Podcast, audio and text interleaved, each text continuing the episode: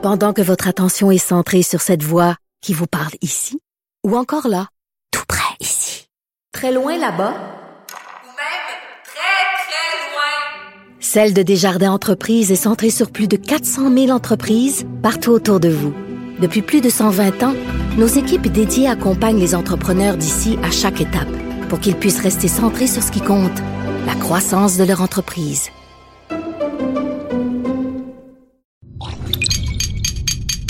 Cube Radio. Radio. Radio.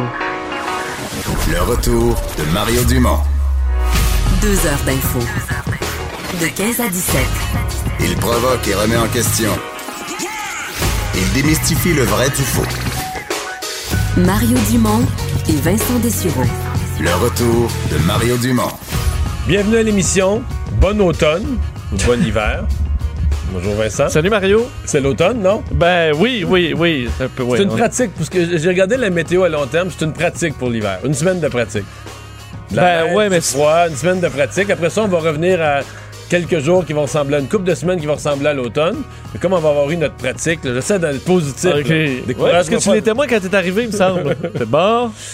Ouais. Parce que toi, t'es pas, t'es pas dans la féerie tant que ça. Pas là, tant quand que ça, non. tombe Donc, comme très, ça. très peu dans la féerie. peu de féerie. Peu de féerie. Surtout Pourquoi t'as que- vu trop d'hiver? là? Surtout avec Alexandre Parent d'Environnement Canada qui nous dit la neige qui tombe, là. Oui. Elle a 50% de chance que, au moment où vous la voyez, là, ça va être le fond Oh. le- sur lequel, qui va être encore là au printemps. avril, là. là. Oui, en avril, la dernière qui va fondre. Le, le petit fond là, qui est glacé, bien dur, qui va fondre. Même en mai. non, pas, pas début dans, pas ben, dans au Québec. Oui, mais dans certaines ça. régions du Québec, oui. Hmm. Eh, on Bon. parle météo, on parle même tremblement de terre, là. Ouais, c'est ça. Séisme, ouais, euh, juste près- de voir ça, Séisme Canada, euh, sur l'heure du dîner, il y aurait eu un tremblement de terre euh, tout près de Ville-l'Abbé, 3.4 à l'échelle de Richter, donc je pense pas qu'il y ait de dommages, mais Non, c'est pas énorme, mais. Quand bon, même. Ça, quand même une région propice à ça, là, la région du, du Saguenay, Charlevoix, Saguenay-Lac-Saint-Jean, il y a un axe, une faille. une faille, Une oui, oui. faille, beau- Mais c'est c'est pas euh, c'est pas la grosse nouvelle météo du jour, Non. c'est la tempête. euh, qui il reste l'est du Québec là, qui y goûte encore un peu. Oui, sur euh, lequel euh, faut- pourrait tomber encore un 5 à 10, le dépendamment d'où fait plus de plus on se déplace vers, euh, vers l'est. Évidemment, on, on était dans les, ce qui était prévu, là, vraiment. La météo, quand même, les prévisions étaient assez précises euh, dans ce cas-là. Plusieurs sorties de route, évidemment, euh, concentrées, entre autres, au, au, euh, au nord de Montréal pour ce qui est de la région, mais un peu partout au Québec, des problèmes. Pas beaucoup d'histoires majeures. là. Ça a été pénible un peu partout, comme un peu de gros carambolage. Non. Peut-être l'accident le plus, le plus grave qui impliquait un autobus scolaire. Heureusement, un autobus qui était dans lequel on ne retrouvait pas d'élèves, mais à Sainte-Sophie euh, de l'Évrard, près de Bécancour, dans le centre du Québec, Juste entre le centre du Québec vers la Nodière. là. où là, euh, une voiture qui euh, probablement bon, a perdu la- la mé- le, le- le contrôle sur une chaussée glacée, est allée se retrouver en sens inverse. Impact assez violent avec un autobus scolaire. Euh, la dame dans la cinquantaine a été transportée à l'hôpital dans un état critique. Les médecins qui craignaient toujours pour, pour sa vie. Euh, le chauffeur d'autobus, lui, s'en est tiré euh, Comme je vous le dis, il n'y avait aucun élève euh, à bord euh, de, de l'autobus à ce moment-là. Ça a quand même causé euh, des problèmes. La route 226 a été fermée pendant plusieurs heures, là, le temps de, de l'enquête sur, pour, pour les collisions. D'ailleurs, parlant d'autobus scolaires, plusieurs écoles un peu partout à travers le Québec étaient fermées. Plusieurs commissions scolaires, c'est le cas des Hauts-Cantons, Bois-Franc, Palache, commission scolaire de Charlevoix qui étaient fermées. Euh, quelques retards aussi. Il y en a qui ont changé d'idée en mi-journée aussi, comme Oui. à Rimouski. Il y avait l'école ce matin, parce que la, la tempête arrivait plus tard, là, mais là, en cours d'avant-midi, ils ont un peu pris panique que le retour à la maison en fin de journée allait être compliqué, fait qu'ils ont fermé ça ce midi. Et quand on voit justement que des accidents qui impliquent des autobus scolaires, ça rappelle un peu l'importance des fois de, de faire ça. À l'aéroport de Montréal, certains euh, délais, aéroport de Québec aussi, pas euh, majeurs, mais on parle quand même de retard, euh, quelques annulations, mais certains retards euh, dans, les, euh, dans les dernières heures. Et, et tout ça nous amenant vers des records. Oui, absolument, beaucoup de records. Euh, euh, de nombreux records, alors qu'il faut dire peut-être ajouter là, les traverses Matane, Bécomo, Godbout, ça, ça a été, euh, ça a été Ouais, annulé que- pour la parce journée. que dans l'Est, ils vendent vraiment en plus. Là. Oui, je voyais d'ailleurs Les à, grandes marées. euh, à ton émission, euh, quand on parle à plusieurs euh, personnes dans les régions, on voyait que plus on se déplaçait vers l'Est, plus ils vantaient. ouais. Et entre autres, euh, dans, le, dans le coin de Matane, euh, ça, Ça vante. vantait pas mal. Euh, D'ailleurs, euh, Tadoussac, Forestville, dans ce secteur-là, les camions, qui ne, les, les véhicules lourds euh, qui ne pouvaient pas euh, donc euh, rouler. Alors, certains problèmes, et tu le disais, des records euh, à la pelle, sans faire de mauvais mauvais jeu de mots. Euh, donc, en moyenne, les Montréalais, si on prend Montréal, là, vont recevoir, euh, enfin, reçoivent normalement près de 19 cm de neige pour tout le mois de novembre. Et là, on est déjà à 25 si on compte les quelques centimètres qu'on a eu dans les derniers jours, depuis Mais en fait, juste cette bordée-ci a dépassé un mois de novembre habituel. Exact. Alors, c'est assez euh, impressionnant. D'ailleurs, le record de quantité de neige tombé à pareille date ça remonte à 1968 avec presque 15 cm. le mercure aussi est, est vraiment très bas. On parle de température qui devrait baisser jusqu'à moins 12 à Montréal, moins 15 euh, à Québec. euh, et euh, on parle là, de la moyenne, c'est de moins 2 euh, ce temps-ci de l'année. Alors, Tu de chargement de neige. Je pense aussi que pour la ville de Montréal, sur le plan de l'administration municipale, c'est le chargement le plus hâtif depuis qu'on qu'on charge la neige. qu'on charge la neige, effectivement. Le précédent record était le 19 novembre. Donc là, on est... On le bat par demain. On va Écoute, commencer le chargement demain, donc un 13 novembre. Et euh, on voit, je pense qu'à la mairie de Montréal, euh, vu qu'on a été quand même beaucoup critiqué, je comprends que l'hiver avait été quand même particulier aussi euh, l'an dernier. On voulait montrer qu'on n'attendait pas, je pense. Alors l'opération de chargement Ouais, va mais il n'y a pas commencer. vraiment d'indication qu'elle pourrait fondre. Il n'y a pas de grosse chaleur. Bon, on a plusieurs jours de froid important. Après ça, ça va adoucir un peu. Mais tu sais, à plus 2, Vincent, ça, ça fond marginalement. Là. Si on a du soleil, mais encore Ouais. là, souvent... euh, Parce que là, il y en a pour vrai. Là. Euh, oui, oui, oui. Ouais, on parle d'une vraie, une vraie tempête. Évidemment, on demandait aux gens qui avaient des pneus d'été de carrément euh, éviter tout transport. Alors, ce sera quand même compliqué parce que souvent, on dit, ah, ça fond, on peut reprendre nos véhicules avec des pneus d'été, mais là, euh, il va rester quand même un fond, un fond de neige à certains endroits. Et je disais, je voyais des chiffres, euh, les chiffres sont assez impressionnants sur le déneigement au, au Québec, entre autres celui-là qui m'a surpris sur la quantité de sel. C'est 850 000 tonnes de sel, 65 terrains de football recouverts d'un mètre de sel. C'est ce qu'on utilise en une année. Alors, ça commence, on y est et ça devrait durer euh, pour le meilleur et pour le pire. Alors, c'est une nouvelle, je veux dire, qui mijotait depuis 24 heures, mais tout semble se confirmer. Euh, le président, en fait, c'est, c'est deux démissions dans la journée d'aujourd'hui qui sont peut-être reliées, euh, dont euh, le président de l'Union des municipalités. Oui, on en a parlé il y a quelques semaines à peine d'Alexandre Cusson, alors qu'on lui a que les, journalistes lui demandaient s'il était intéressé à se lancer dans la, course à la chefferie du Parti libéral du Québec. Il avait dit à ce moment-là, et il faut quand même se le rappeler, qu'il, qu'il écoutait, qu'il entendait, mais qu'il n'est pas intéressé à la chefferie pour le moment. C'est alors qu'il se concentrait sur sa fonction euh, de maire de Drummondville, puisqu'il est aussi maire de Drummondville et de président de l'Union des municipalités du Québec. Mais euh, clairement, il y a énormément de rumeurs concernant Alexandre Cusson. Et voilà qu'aujourd'hui, on apprend, euh, c'est TVA Nouvelle qui a appris que le président de l'Union des municipalités allait euh, donc quitter ses fonctions. Euh, confirmation qu'on attend là, euh, cet après-midi. Lui, donc, qui est maire de Drummondville, voudrait réfléchir à son avenir politique. Euh, alors, il prend ses distances avec, euh, avec l'UMQ. On comprend que. euh, écoute, euh, ça commence à Oui. apparaître pas mal Je l'ai là. écrit il y a quelques minutes sur Twitter. Quand tu démissionnes de temps, t'as un poste aussi prestigieux que président de l'Union des municipalités du Québec, puis tu le quittes, euh, t'as un bout de réflexion de fait. Euh, oui, oui, c'est ça. Je comprends ta, ta réflexion, réflexion sur ton avenir pas- politique. Mais pas embryonnaire, là. Non. Est-ce que là, rendu là pour être. il est maire de Drummondville? Donc ça, je sais pas quand sont prévues les élections. euh? Ben en fait, euh, je pense pas qu'il je pense pas qu'il peut rester président de l'UMQ et être candidat à la direction d'un parti politique. Mais je pense qu'il pourrait rester maire de il Drummondville. resterait maire en Je attendant. pense qu'il pourrait rester, rester maire de Drummondville. Euh, on l'a déjà vu. Bon, évidemment, là, ça devient. Est-ce que les gens de Drummondville, est-ce qu'il y en a qui vont chialer, qui vont dire ils négligent notre ville? Il est quand même bien, il est quand même solidement installé à Victoriaville. Donc, je pense que les gens respecteraient qu'ils essayent d'aller un palier supérieur, puis que si ça marche pas, ben. Parce que c'est quand même. euh, la fait de la course euh, à la direction du PLQ, ce sera lancé la semaine prochaine. Alors, on veut pas si ça va quand même prendre une bonne partie de l'agenda. euh, évidemment qu'à partir du moment où il se lance, là, Ouais. mais c'est jusqu'au printemps. Oui, oui. Euh, Non, c'est majeur. Euh, ceci dit, il y a le président des jeunes libéraux qui a démissionné aujourd'hui, ce matin aussi. Et euh, ce que j'entends, là, c'est que ça pourrait être relié. OK. C'est-à-dire que lui n'a pas démissionné parce que, tu sais, c'était comme bizarre, euh, quitte, euh, remplacé. Et si tu lisais la nouvelle tout seul, tu disais, bon, il disait des raisons personnelles, mais je pense que la raison personnelle, c'est qu'il y a un autre défi, qui est peut-être de devenir un des organisateurs ou l'organisateur principal. Je sais pas quel rôle, mais auprès d'Alexandre Cusson. Donc, tu peux pas avoir un poste d'officier dans le parti, puis être dans un camp, là, très, très, très engagé dans un des camps, dans une course à la chefferie. Fait que euh, je pense qu'il y, qu'il y a quelque chose qui se trame en bon, euh, en bon Ben, Quelqu'un qui n'est pas connu vraiment du grand public, par contre, on va devoir faire ce travail-là. ouais, un peu. Quand même donner des entrevues. Mais au Parti libéral, je pense qu'il y a des gens qui vont être contents parce que, bon, c'est un type, c'est un type dont le nom circule depuis quelque temps comme ayant du talent en politique. Euh, il est relativement jeune. Euh, il vient du Québec francophone. Il vient d'une région, là, tu sais. Donc, il y a beaucoup de choses pour le Parti libéral qui voulait éviter avoir- d'avoir une course entre des candidats qui viennent juste de l'ouest de Montréal. Euh, non, non, c'est une candidature, disons, qui anime la course à la direction du PLQ. Est-ce qu'il y a des chances de gagner? Est-ce qu'il y a des racines dans le parti? Parce que peut-être qu'à très vite, là, s'il est bon, peut-être que très vite, des gens de plein de comtés des régions du Québec vont, se joindre à lui, ils vont dire c'est notre sauveur, puis si on veut ramener le, si on veut ramener le Parti libéral dans les régions francophones, euh, on va s'accrocher après lui, puis euh, fait qu'il n'y aura peut-être pas besoin d'en faire tant que ça, juste d'être bon, correct, pour que des gens, parce qu'il y a des désesp- désespérés, je ne veux pas exagérer, mais des, gens au Parti libéral donc, sont inquiets pour l'avenir du parti en région. Donc, un candidat qui émane des régions, euh, ça pourrait créer de l'intérêt. Un petit mot sur Michael Sebia. Oui, nouvelle quand même d'importance tombée aujourd'hui, comme quoi Michael Sebia euh, va quitter la caisse de dépôt plus tôt que prévu, soit au début de 2020. Euh, C'est ce qu'il a confirmé aujourd'hui, alors qu'il devait quitter en 2021.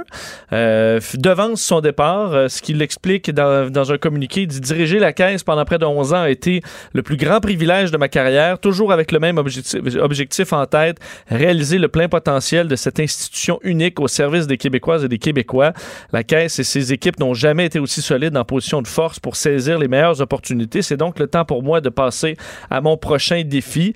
Il aurait accepté donc, enfin, il a accepté la proposition de l'Université de Toronto pour euh, diriger une, enfin, la school, euh, la Monk School of Global Affairs and Public Policy. Alors, euh, il va quitter au début février 2020. Et euh, lui qui est arrivé en mars 2009, Ouais. qui a quand même eu... faut- 66 ans, encore en pleine forme, mais tu sais, peut être prêt pour un nouveau défi. Je- ce que je sais pas, euh, je pense que sa relation avec euh, le nouveau gouvernement, avec M. Legault, est bonne, euh, ce qui est... mais il reste qu'il y a une notion de succession. Et Michael Sebia est préoccupé par sa succession. Et là, vraiment, là, je vais te dire, Vincent, peut-être qu'on se trompe tous. sûrement qu'il va y avoir un processus de sélection sérieux. Mais il y a bien des gens qui relient cette nouvelle-là avec une autre qui s'est passée il y a quelques semaines. C'est le départ de Sophie Brochu, euh, d'Énergir, qu'on a connu comme Gaz Métro, mais qui s'appelle maintenant Énergir. Euh, Sophie Brochu est la star là, tu sais, du, du, on va dire, du nouveau Québec Inc., de, de l'entrepreneuriat québécois. Euh, chef, euh, une femme qui est relativement jeune, dans la jeune quarantaine, est devenue PDG de Gaz Métro, qui était un groupe énorme. Fait qu'il y a bien des gens qui disent c'est comme une candidature là, toute prédestinée là, pour euh, gérer le portefeuille des Québécois, le bas de laine des Québécois. Puis tu sais, c'est fou, mais elle avait le goût du service public. Puis moi, j'étais un de ceux. Moi, je l'a- je l'aurais vu première ministre du Québec, tu comprends? OK. Mais quand tu y repenses, le président de la Caisse de dépôt, là, premier ministre fait 200 000, le président de la Caisse de dépôt fait 2 millions. Oui. T'es quand même au service du public. Je veux dire, entre toi et moi, si tu fais fructifier le bas de laine des Québécois, là, au service du public. t'es au service, tu as un nouveau défi au service du public. là. T'es En plus, le- si ton expertise est là-dedans, c'est peut-être là que tu peux faire le meilleur, le meilleur bout de chemin. Ah ouais, absolument. Puis Un petit 2 millions. T'as pas la, euh, non, puis là, t'as pas la même pression. pas Le, là-dessus, sam- là. le samedi matin, là, tu, te sers pas des poignées de main euh, dans, des, dans des marchés publics puis tout ça. Là. Mais est-ce qu'il y a quand même, je sais que c'est pas ton avis, là, mais moi, la première, quand j'ai vu Michael Sebia quitter un an plus tôt, je me suis dit, ben parfait. Il voit, lui, il est arrivé en 2009, à peu près, là, tu sais, on, on sortait euh, de, la de la- crise, là. Mais les, les- Et- les actions étaient à l'heure plus bas. Alors plus bas, il fait 10 ans de rendement euh, très bon. Et là, alors Avant la qu'on- voit une récession arriver, ben ah finalement peut-être que je la vois dans 6 mois plutôt que dans un an et demi. Je vais quitter là. Tu gardes ton Ton bilan ton parfait. bilan parfait. Tu t'en vas un an que- faire d'autres choses. Tu reviens après ça pour mon- comme un génie euh, qui a toujours une fiche parfaite. Moi je voyais ça comme un habile. euh, Peut-être. peut-être- non, mais peut-être que ça concourt à ça. Mais l'avenir nous le Parce dira. Peut-être que Sophie Brochu, on s'illusionne aussi. Peut-être qu'ils vont faire un concours puis ils vont trouver un nom qu'on connaît pas d'une personnalité euh, extrêmement forte dans les affaires financières. Puis que... Mais je voyais Mais- sur les réseaux sociaux, c'est vraiment le nom qui Ah, revenait ouais, ouais, euh, ouais, d'à peu près tout le monde. vraiment. Euh. D'un milieu économique, puis tout ça, c'est comme.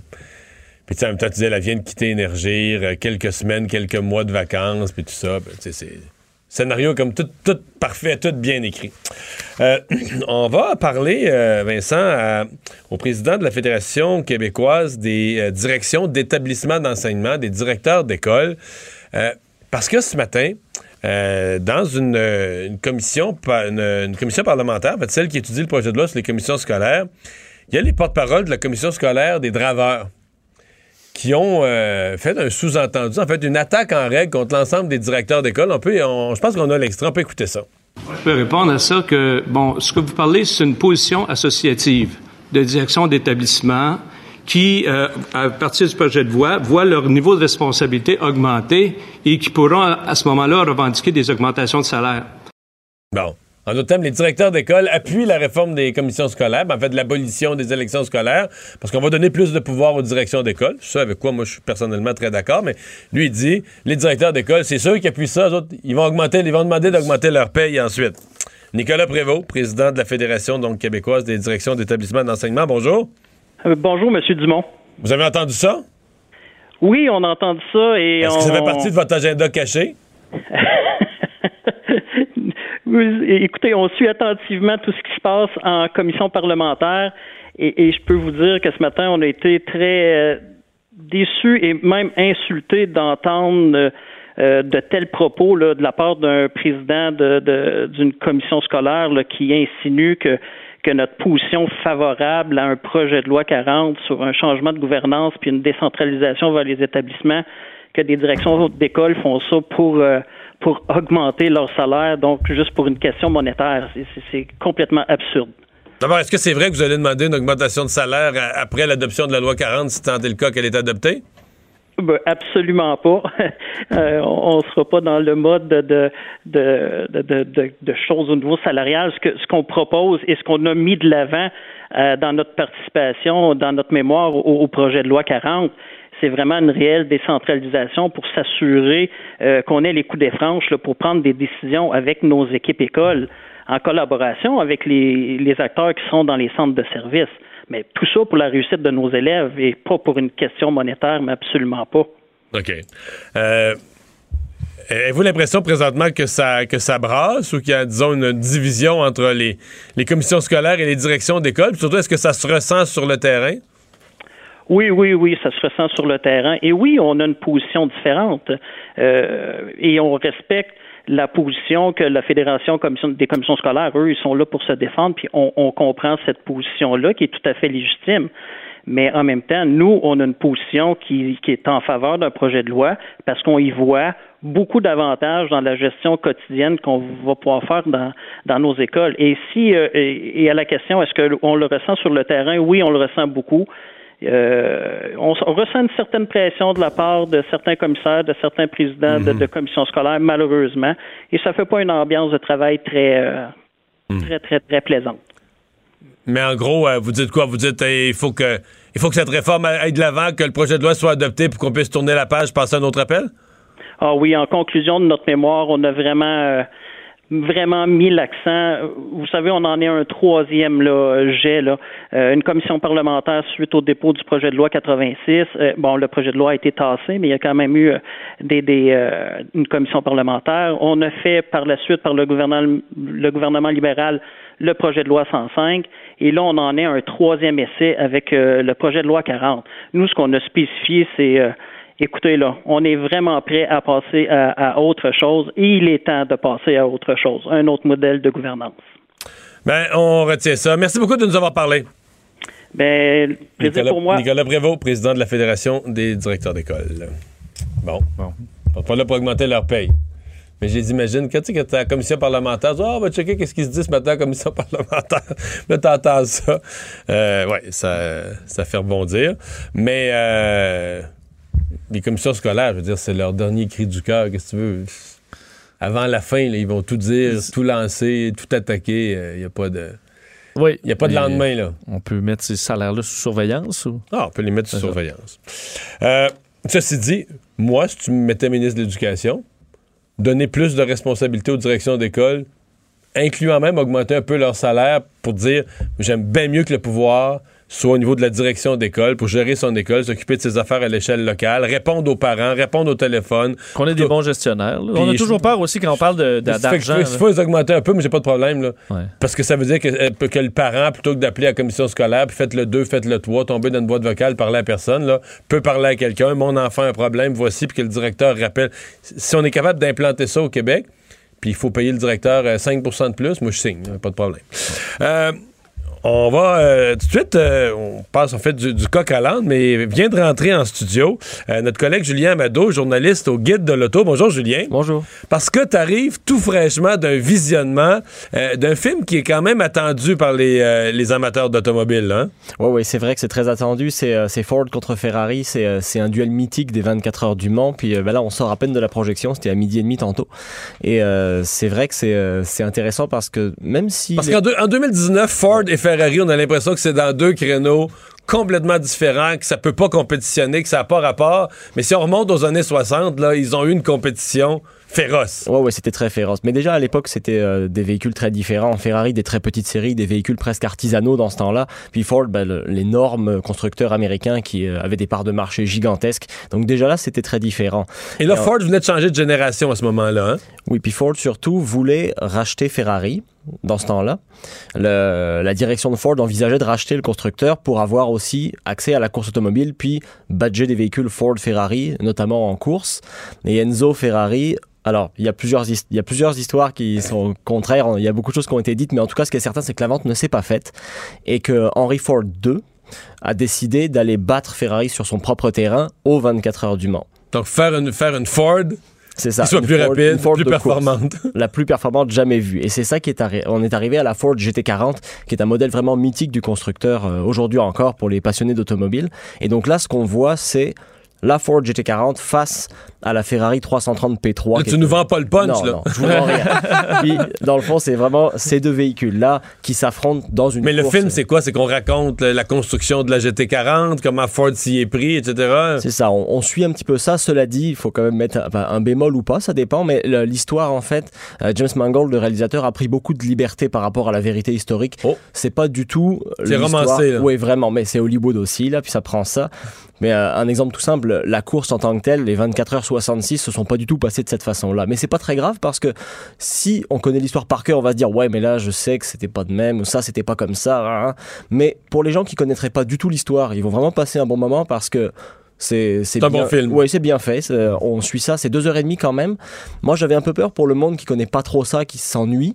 Et en fait, ça passe. Parce qu'est-ce qu'il y a de la mécanique un peu? Est-ce qu'on- est-ce qu'à un moment donné, on, on entre dans la- la- le détail de la fabrication, de la performance? De... on rentre un petit peu. Il y a certaines affaires qui sont dites, mais ça reste assez euh, superficiel quand même. On va pas aller trop trop loin.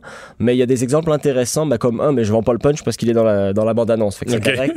comme euh, en fait, euh, dans ce temps-là, il y avait assez peu d'ordinateurs, puis on avait peu de matériel pour l'aérodynamique des véhicules, savoir comment ils pénétraient dans l'air. Puis des fois, ils étaient très instables parce que bah, on l'avait dessiné de manière un peu empirique.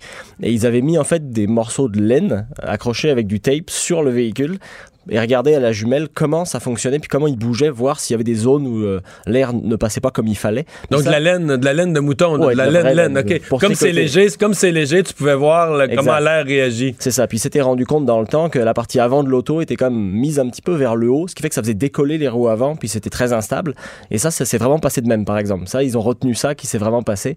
Après, il y a d'autres affaires où euh, un des pilotes ont dit qu'il n'est pas retenu pour la course alors qu'il a participé à la course l'année d'avant. Mais au final, c'est pas très grave parce qu'on passe un bon moment, donc ça, c'est c'est bon. Donc, euh, ça, ça va être en salle quand? euh, fin de la semaine, vendredi? euh, ou- après-demain. Après-demain? Donc, Ford contre Ferrari. Euh, à conseiller, oui? Oui, oui, à conseiller vraiment. Et puis même si on, on a par exemple un conjoint ou une conjointe qui n'est pas un grand fan de course automobile, on peut quand même l'emmener. euh, les Mm. personnes qui sont pas forcément fans passeront un bon moment. Mais là, ton modèle préféré, là, le verdict entre la GT de Ford ou la P... J'ai oublié le nom là, de la Ferrari. 330 P3. Ouais, c'est Ah, c'est laquelle? difficile, là. c'est- Vous pouvez pas me demander ça. C'est moment donné, il faut trancher. Ah non, faut trancher, mon Dieu. Ah non, je peux pas trancher ça, c'est pas possible. C'est comme choisir Ça, entre c'est deux, deux- enfants. Pour les amateurs d'auto, c'est c'est Ah, deux c'est- modèles. C'est difficile. À moins qu'on soit très branché américaine ou euh, italienne. Ah, pour la beauté, c'est la 330 P3, c'est sûr. C'est Ferrari. Mais pour les performances, euh, la GT40 était très impressionnante dans ce temps-là. Fait que. Ça marche c'est si bien ça dit. Ouais, ouais, c'est correct. Mais, mais la GT40, y a-tu, mettons, aujourd'hui, en 2019, est-ce que Ford fait encore quoi que ce soit d'un peu équivalent? Oui, il y a une Ford GT qui est sortie. existe euh, encore, ouais. Mais c'est plus du tout la même, ça n'a pas tout à fait rapport, mais euh, elle a coursé aux 24 heures du Mans d'ailleurs ces dernières années, mais pas dans la catégorie la plus haute. Fait que c'était un petit peu différent. Mais euh, oui, oui, ils ont, ils ont fait déjà Encore quelque chose deux de modèles ça. qui ont été relancés suite à ce, ce mythe-là. Merci Julien d'être venu nous voir. Merci à Au vous. revoir. Oui, Vincent, donc on continue nos nouvelles. Euh, et oui, dans l'actualité, on s'attendait aujourd'hui à ce que la journée soit difficile pour le ministre Simon Jolin Barrette. Il n'a pas attendu le, il pas attendu la fronde à la période de questions. Euh, il est allé rencontrer les journalistes avant et il a fait une espèce de grand, grand, grand mea culpa. Effectivement, des excuses. Évidemment, à la suite, il y a eu quand même quelques, quelques reculs du gouvernement et du ministre Jolin Barrette. C'est vraiment celui sur euh, l'immigration, le, fameux euh, programme Expérience Québec, programme de l'expérience québécoise qui, colle un peu plus au ministre. D'ailleurs, je vais vous en parler tantôt de ceux qui réclament carrément sa démission. Alors, il a rencontré des journalistes ce matin pour faire part de ses excuses, assumant, dit-il, euh, le, le, le, écoute, le blanc, mais l'entière responsabilité pour les erreurs commises. Je vais faire entendre un extrait de Simon Jolin Barrette et aussi de, euh, du premier ministre François Legault, qui, a- est revenu, évidemment, a été questionné plusieurs fois sur la question, euh, parlant un petit peu plus aujourd'hui euh, qu'hier, là, où disait attendre la, fin du jour du souvenir. Et il parle, entre autres, que ben, quand on veut changer les choses, des fois, on pas le choix de bousculer et ça amène certaines erreurs. Je fais écouter donc Simon Jolin Barrette et euh, le premier ministre François Legault. La semaine dernière, ça a été une semaine euh, mouvementée, une semaine difficile. Euh, je prends l'entière responsabilité des erreurs qui ont été commises dans la réforme du programme d'expérience québécoise en lien avec l'immigration. J'aurais dû davantage consulter les différents partenaires du milieu économique, du milieu éducatif également. Alors, c'est ce que je vais faire au cours des prochaines semaines. Je vais m'employer à rencontrer l'ensemble des différents intervenants. J'ai voulu aller euh, rapidement relativement à la réforme de l'expérience québécoise et donc j'aurais dû prendre davantage mon temps pour consulter davantage les gens. Bien, ça fait 13 mois qu'on est là. C'est sûr qu'on a promis des gros changements. Les Québécois ont voté pour la CAQ pour avoir des gros changements. Évidemment, euh, on ne fait pas d'omelette sans casser des œufs. Quand on fait des grands changements, euh, il peut arriver qu'il faille euh, faire des ajustements. Bon. Ouais. Mais dans le cas de Simon Jolin Barrette, c'était quand même la bonne chose à faire. Là. Parce que. On peut pas y aller avec arrogance, là. Non. on est là. Puis il il reste qu'en faisant ça, tu désamorces, là. Tu sais, mettons, l'opposition arrive, puis là, la période des questions là, a lieu, on était, on était ici. Mais tu désamorces une partie, là. Tu sais, les partis d'opposition peuvent pas arriver puis crier, euh, tu sais, crier au meurtre, euh, puis à ta démission, puis à la fin du monde. là. À partir du moment où tu t'excuses, tu t'excuses dans-. Vous auriez dû prendre plus de temps. Ben oui, ça, c'est exactement ça que j'ai dit ce matin. Ça. Vous auriez dû faire ça. C'est ça que j'ai dit. Euh, J'en prends bonne note. Ouais, ouais. Puis là, après ça, ben, ça y permet, lui, je sais- je- parce que les partis d'opposition sont pas, euh, pas sans faute. Par exemple, quand les libéraux attaquent, là, oui, mais là, pourquoi une réforme est nécessaire? C'est parce que, pourquoi une réforme est si nécessaire et si urgente? C'est parce que quelque chose était négligé avant. C'est comme quand des libéraux criaient Qu'est-ce que vous faites avec les 18 000, 18 000 dossiers en attente? Là, l'hiver? Oui, oui, oui. mais on arrive au pouvoir, nous autres, là, comment ça fait qu'il y a 18 000 Comment ça fait qu'il y a 18 000 dossiers en attente? C'est vrai. C'est pour ça qu'à partir du moment où tu n'es plus arrogant, tu t'es excusé puis tout ça, tu peux euh, tu peux contre-attaquer aussi là, euh, donc euh, c'était la bonne chose à faire, mais quand je dis c'était la bonne chose à faire, ça efface pas là.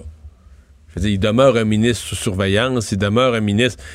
Ça permet aussi à M. Legault de lui redonner un appui plus ferme, compte tenu qu'il a fait ça. Mais ça efface pas.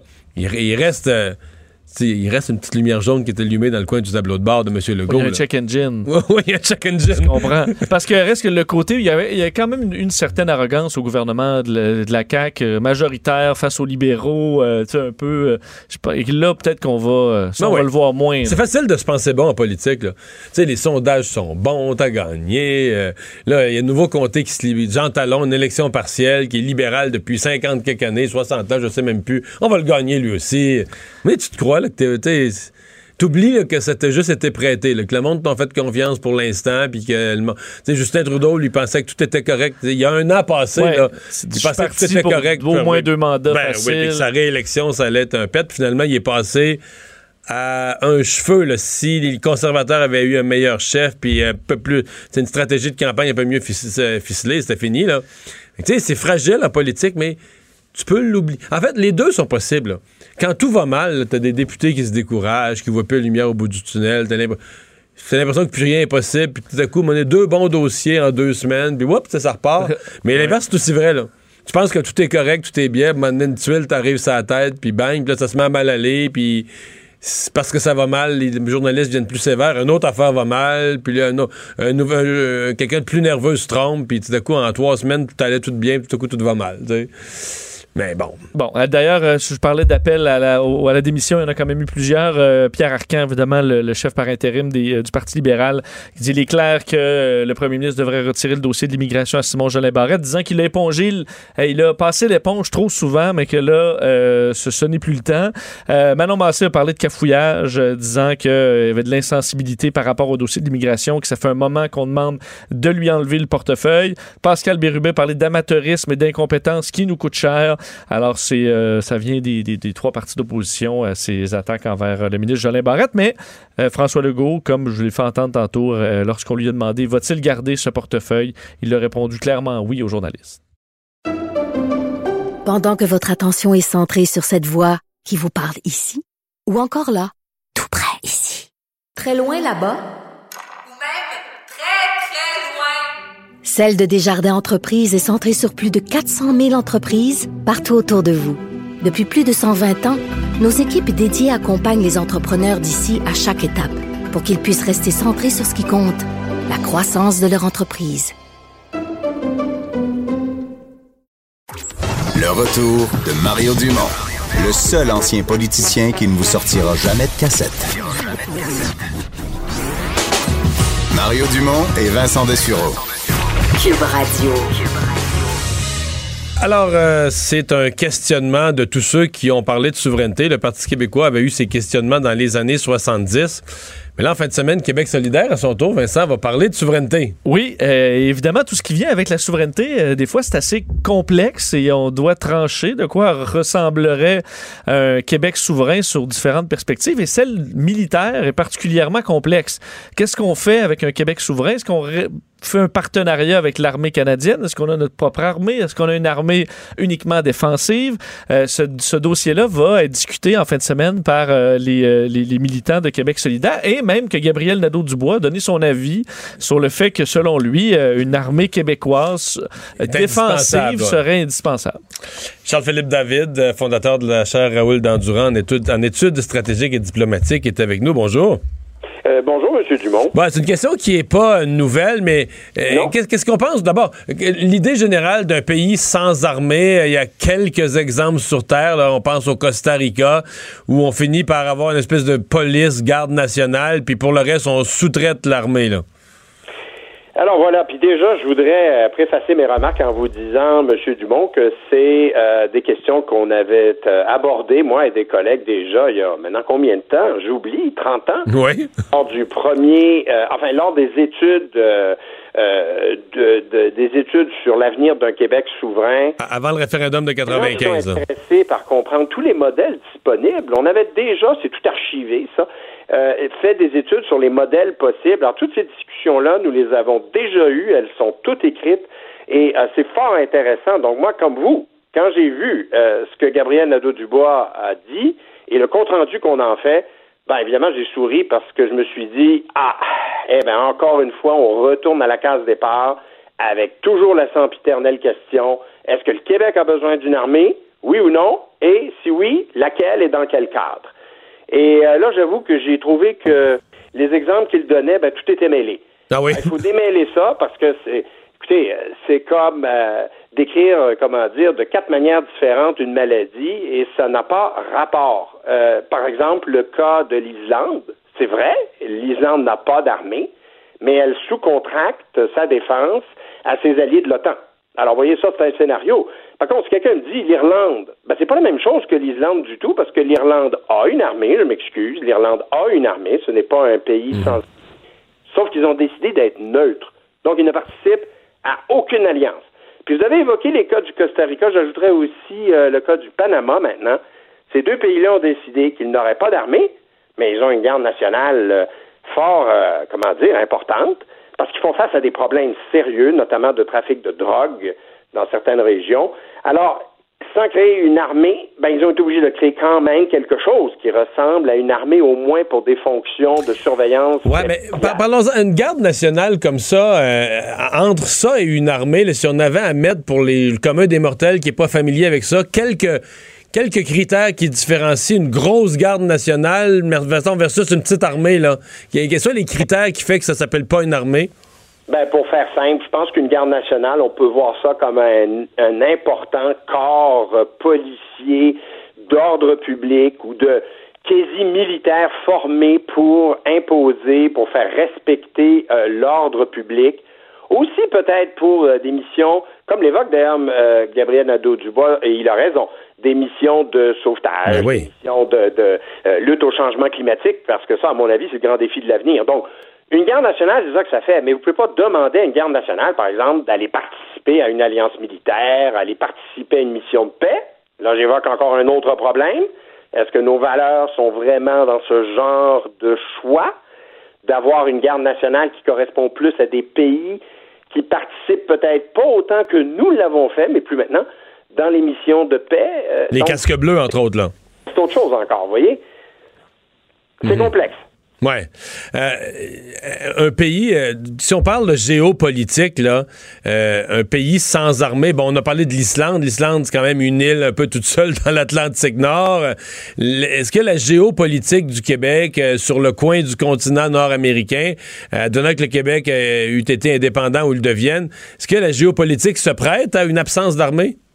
Ben, la question s'était posée a 25 ans et nous avions répondu, d'ailleurs, dans les journaux à cette question-là, parce qu'on avait écrit quatre scénarios de défense d'un Québec euh, souverain. C'est publié dans le journal Le Devoir de l'époque. Et je pense que deux des scénarios que nous favorisions, euh, ce n'était pas un pays sans armée pour toutes sortes de raisons euh, qu'on n'a pas le temps d'évoquer, mais c'est un problème, ça. Ni manier peut-être une position tout à fait traditionnelle, c'est-à-dire celle d'être impliqué avec le Canada, si on est souverain, donc on est souverain. Alors, on s'était rabattu sur deux positions. La, la première, c'était celle de la neutralité. C'était pas inintéressant à l'époque. Aujourd'hui, est-ce que ça reste intéressant? C'est à étudier. Mais ça a au moins, en tout cas, eu le- euh, l'intérêt de la nouveauté ou d'être euh, une position euh, vraiment novatrice parce que il y a de moins en moins d'États qui sont vraiment, vraiment neutres. Ben, on a déjà évoqué, par exemple, le cas de la Suisse. Il l'évoque aussi dans son article. Et le cas de la, de la Suède. Mais c'est le problème de cela, c'est que ça coûte très, très, très cher. Alors, il restait que, l'autre scénario, et c'était euh, celui d'une petite force armée avec des objectifs à la fois internes de, oui, parfois peut-être d'ordre public, mais surtout de sauvetage et d'aide euh, civile, et euh, une petite force armée capable au moins de, sur la scène internationale, faire sa marque dans le domaine des missions de paix. C'est tout ce qu'on voyait qu'on pouvait se permettre vraiment comme petite force armée euh, québécoise. Je pense pas que les règles aient beaucoup changé, ni la géopolitique. Au contraire, je vous dirais... euh, Mais c'est fort, mais, mais euh, ouais, professeur David, c'est quand même fort ce rêve là d'être pacifiste, de- de- d'un pays sans armée, d'un pays qui n'a que des bonnes valeurs, puis que tout le monde va aimer, puis qu'il y aura pourquoi pourquoi avoir une armée si tout le monde nous aime? Il y a un côté fleur bleue là, qui, qui est toujours tentant, non? Ben, je vais vous dire, je vais répondre à votre question d'une manière euh, un petit peu différente et vous allez comprendre où je vais avec ça. Si euh, le choix était de ne pas avoir de forces armées, imaginez les dérapages, n'importe lesquels, sur le plan interne au Québec. Imaginez n'importe quel scénario. Est-ce que vous transformez la Sûreté du Québec en garde nationale? Voilà, je vous pose la question. Est-ce que la population serait convaincue ou rassurée de savoir qu'au-delà de la Sûreté du Québec, il n'y a plus rien? Souvenez-vous, par exemple, de la crise d'Oka. Alors, toutes ces réflexions-là, vous comprenez, on ne peut pas régler ça en une minute, là. Mais ça mérite réflexion parce que c'est des choix très importants. Nous, euh, pour notre part, euh, on avait délaissé le scénario de la neutralité bien trop cher. On, on avait dit, je pense que ça prend une petite force armée, mais euh, qui soit bien définie en concordance avec les valeurs québécoises. Alors, pour répondre à votre question, non, on ne peut pas faire l'économie, je ne pense pas, d'une force armée. Et moi, pour ma part, je ne souhaiterais jamais que le Québec adopte le scénario ni de la, comment ils appellent ça, de la défense, enfin, un, Québec sans défense, d'une part, ni d'autre part, euh, je crois, l'idée de la garde nationale. Euh, voilà. Est-ce que, parce qu'une petite question, j'ai l'impression qu'au Canada, évidemment, notre armée n'est pas euh, impressionnante en nombre, mais je- si je me trompe pas, au niveau des forces d'élite, euh, on tire quand même notre épingle du jeu. Est-ce que ça, dans le cadre d'une petite armée québécoise, d'avoir une force plus très spécialisée qui peut intervenir dans des missions, donner un- vraiment euh, de, de se faire, euh, disons, euh, sentir dans certaines missions très sensibles, est-ce que ça, ça peut être moins coûteux, mais nous, nous donner quand même un poids sur la scène internationale? C'est une excellente question et je pense que contrairement à l'époque, ça maintenant, c'est effectivement le gagne-pain ou un des gros objectifs euh, des forces armées, en tout cas, on va dire au moins dans l'OTAN, euh, ce sont ces forces spécialisées, ces forces d'intervention spéciales. Et là, euh, ben, je ne sais pas si je dois dire que c'est un problème, mais enfin, l'enjeu, c'est que vous ne pouvez pas faire ça tout seul sans coordonner votre action, votre formation, vos objectifs avec les autres pays. Alors, si c'est effectivement quelque chose que l'on veut conserver comme, euh, comme option, ben, à ce moment-là, ni le modèle euh, sans défense, ni le modèle de la garde nationale euh, ne conviennent. Et ça, ça veut dire donc qu'on est encore de retour dans l'idée d'une petite, euh, d'une petite armée. Mais vous avez raison de dire, on n'est pas un gros joueur, on ne pourra jamais être un gros joueur, donc on doit développer des niches, donc des, des, des, des, aspects ou des dimensions particulières, donc peut-être celles que vous évoquez, pour, euh, pour, rester, euh, pour rester actif. Sinon, écoutez, oubliez ça. D'autres vont s'occuper de nous défendre si on n'en a pas les moyens. Euh, ce qu'on appelle les forces japonaises d'autodéfense, ce que, ce que l'armée japonaise est devenue euh, aujourd'hui au fil des années, depuis, la, depuis la guerre. Est-ce que ça, il y a une inspiration là-dedans? Ben, euh, ça, c'est, c'est un petit peu, euh, comment dire, c'est, c'est, c'est un peu de la supercherie entre nous, parce que il est bien vrai que le Japon euh, se voit interdit, en raison d'un article particulier dans sa constitution, de disposer d'une vraie force armée. Mais quand vous la regardez dans les faits, ben, c'est tout euh, comme une force armée. Non, on n'en a pas les moyens. On ne peut pas émuler ce modèle-là. Le Japon est l'un des principaux euh, joueurs dans le domaine militaire, malgré tout, et qui dépense plusieurs, plusieurs dizaines de milliers, de milliards, pardon, de dollars pour sa défense, 40, plus de 40, je pense, aux dernières nouvelles. On est très loin de ces euh, chiffres-là. Mais par contre, je voudrais être sûr de passer le message suivant. C'est quel que soit le modèle que euh, Québec solidaire voudrait bien promouvoir ou que n'importe quel parti souverainiste voudrait bien promouvoir, il reste que les enjeux à venir qui vont toucher le Québec, je parle des migrants climatiques, des phénomènes donc de migration, euh, les menaces euh, climatiques, vont exiger que quelqu'un ou une organisation s'occupe activement, et jusqu'à preuve du contraire, c'est l'armée canadienne, euh, à moins qu'on change de statut, qui va devoir s'impliquer énormément dans tous les désastres, toutes les crises qui nous attendent à l'avenir. Je pense qu'il faut le dire parce que c'est la réalité qui s'en vient. Charles-Philippe David, merci beaucoup pour ces explications. Je vous en prie. Au revoir. J'imagine qu'il y a quelques souverainistes qui disent Hey, ça fait du bien de parler d'un. Québec, on, on, s'entend qu'on est loin de de voir ça. à, Québec solidaire qu'est-ce qu'ils vont dire de tout ça en fin de semaine. Puis, euh, Ouais, c'est un sujet qui est quand même un peu étrange pour Québec, dans la bouche de Québec Oui. solidaire. Mais c'est des. Est-ce qu'ils vont avoir un expert comme on vient d'avoir pour discuter de ça sérieusement ou ils vont y aller sur des impressions pas. anti- anti-militaristes, Exact. euh, rêveurs? euh? Moins, là, il faut être un peu euh, cartésien là, là-dessus sur des alliances internationales. Parce qu'Imagine-toi un Québec souverain, euh, Québec solidaire. Euh, de Massé. Gabriel Nadeau-Dubois, Catherine Dorion euh, en situation de guerre où on est attaqué. euh, Ça t'inquiéterait? ben non, je dis pas que. mais je dis il va falloir qu'il. euh, on, va, on verra après ce week-end. Oui, effectivement. Pendant que votre attention est centrée sur cette voix qui vous parle ici, ou encore là, tout près ici, très loin là-bas, Ou même très, très loin. Celle de Desjardins Entreprises est centrée sur plus de 400 000 entreprises partout autour de vous. Depuis plus de 120 ans, nos équipes dédiées accompagnent les entrepreneurs d'ici à chaque étape pour qu'ils puissent rester centrés sur ce qui compte, la croissance de leur entreprise.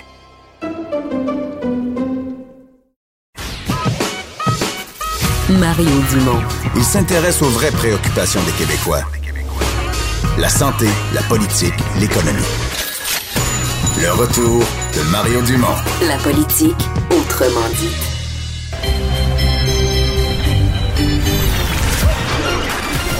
Jean-Charles Lajoie. Allez-y, exprimez-vous. Exprimez votre talent. Ça passe le test. Magnifique. Jean-Charles Lajoie. Salut JC. Salut les gars. Alors, un match ce soir contre une des équipes, euh, si on se rapporte à l'élimination du Canadien quand ils ont sorti des séries par quelques points, c'était une des équipes avec lesquelles ils luttaient, les Blue Jackets de Columbus, à qui on prédisait un, un- un avenir incertain parce qu'on disait ils ont tout misé l'année passée, mais là, ils vont être pris durant l'été pour laisser partir des bons joueurs. Et ça va comment, les Blue Jackets, cette année? Ça va très bien. Ça va pas aussi mal que Honnêtement, euh, ben oui, ils ont 6 victoires et 15 points de classement, euh, dûment arrachés. Euh, jouent sous la barre névralgique et un peu euh, atypique des 500, mais on n'attendait rien de cette équipe. Une équipe qui perd un gardien numéro un de la trempe de Sergei Bobrovski et deux attaquants de premier plan comme Artemi Panarin et Matt Duchesne, tous les trois partis libres comme l'air l'été dernier. Ben, c'est une équipe en difficulté, en principe, Mario. N'importe qui aurait du mal à se remettre de ça. Ça prend une coupe de saison pour virer le Titanic de bord dans le ruisseau. Eh ben non, les Blue Jackets, qui ne sont pas des prétendants aux séries éliminatoires, mais qui ont la beauté cette année de jouer sans aucune espèce de pression, aucune espèce d'attente, parce que tout le monde s'attend à une saison de Zorro-82-Zorro égale Zorro. 82 défaites dans 82 matchs, ben voilà qu'ils ont déjà 6 victoires. Alors, et trois défaites au-delà des 60 minutes, des matchs dans lesquels ils ont cumulé un point de classement à chaque occasion. Fait que finalement, c'est pas si pire que ça. Pourquoi? Parce qu'il y a de la résilience, il y a un bon groupe de jeunes joueurs, et quand on y regarde, là, c'est vraiment une équipe qui, l'an dernier, aurait pu veiller plus tard qu'elle ne l'a fait euh, en réalité. Ils ont franchi le deux, la première ronde des séries, ils ont participé à un deuxième tour éliminatoire, mais c'est une équipe qu'on aurait pu facilement retrouver dans un carré d'as lorsque tu ajoutes justement Bobrovski, Panarin et Duchesne à la séquence. Parce que la première paire de défenseurs avec Warrenski et, euh, et euh, Seth Jones, c'est une première paire qui n'a rien envié à aucune autre première paire de défense à travers la Ligue nationale. T'as évidemment euh, le, le, le, le, le Québécois, mon Dieu, j'ai Bédard en tête, mais euh, c'est David Savard, David Savard, euh, oui. qui est là également dans la brigade défensive. Et le premier centre de l'équipe, c'est de nouveau Pierre-Luc Dubois euh, cette saison, mais t'as aussi Boone Jenner euh, qui évolue à la position de centre avec cette. Donc la ligne de centre est pas si mal. C'est juste que ce soir là, euh, Qui est le gardien numéro un, est laissé en pénitence par euh, coach Tortorella, qui est un bouillant entraîneur et qui a pas aimé là qu'il contrevienne minimalement un règlement d'équipe. Alors, il n'a pas le départ contre le Canadien. C'est? Elvis, dont je tairai le nom de famille. Qui, ben, écoute, régie interne, nous dit-on, mais une maudite niaiserie, il paraît rien de trop, trop grave. Il est sorti à Montréal, c'est sûr. Ah ben là, écoute, peut-être. Alors, toujours est-il que le Canadien affrontera à nouveau un deuxième gardien de but et Nick Foligno, qui représente à peu près le cœur et l'âme de cette équipe, qui en est le capitaine et purgera le premier de trois matchs de suspension Ah oui, c'est vrai. pour un coup à la tête qu'il a asséné à Pierre-Édouard Bellemare dans En, un en match résumé, disputé en fin de tout, semaine. tout est réuni pour une victoire du Canadien. Là. Ben là, écoute, c'est rare qu'on peut dire ça, Mario, puis on pensait pas vraiment avoir l'occasion de le dire. En tout cas, je ne pensais pas que le Canadien aurait l'occasion de le dire cette année, mais on est dans des, les Chinois diraient, de- des must-win situations. Les 16 prochains matchs du Canadien, 10 vont être disputés contre des équipes inférieures aux Canadiens au classement général de la Ligue nationale et 11 des 16 matchs vont être disputés au Centre Bell ici à Montréal. Cette séquence de 16 matchs va se conclure le 14 décembre prochain. La seule ombre au tableau, c'est qu'il y a 5 matchs dos à dos. Là. Alors ça, en principe, c'est 5 départs Ah ouais. pour Kate Kincaid. S'il fait pas le travail, ben, je pense que là, on va avoir toutes nos réponses. Moi, ce qui me désole, c'est qu'on entame cette série névralgique de 16 matchs alors que on joue encore tous les enfants culottes courtes dans le carré de sable. On n'y est pas question de séparer les hommes des enfants dans la Ligue nationale au mois de novembre. On entame cette série de matchs avec Max Domi au centre, alors que l'actuelle saison devait permettre de le faire migrer à l'aile.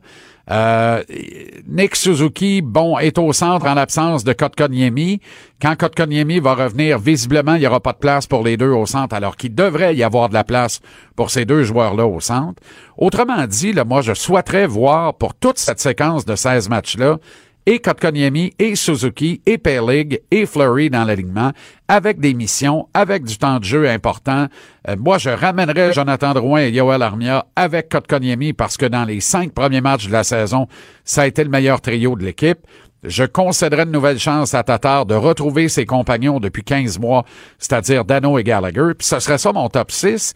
Mais mon top 6 serait confondu en top 9 parce que je mettrais Suzuki avec Domi à gauche et Tipol Biron à droite. Puis je, je, je garderais Perlig dans l'alignement à gauche du quatrième trio avec Nate Thompson au centre et Arturi Lekonen à droite.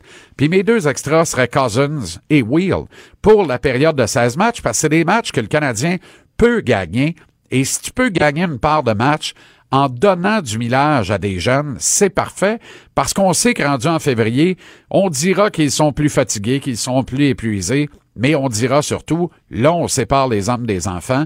Merci d'avoir pris autant d'expérience. Là, ça va être un peu plus dur pour les prochains mois, mais c'est pas grave.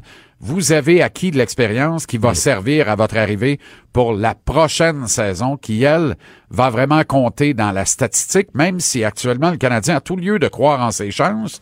Il est troisième de l'Atlantique, Mario.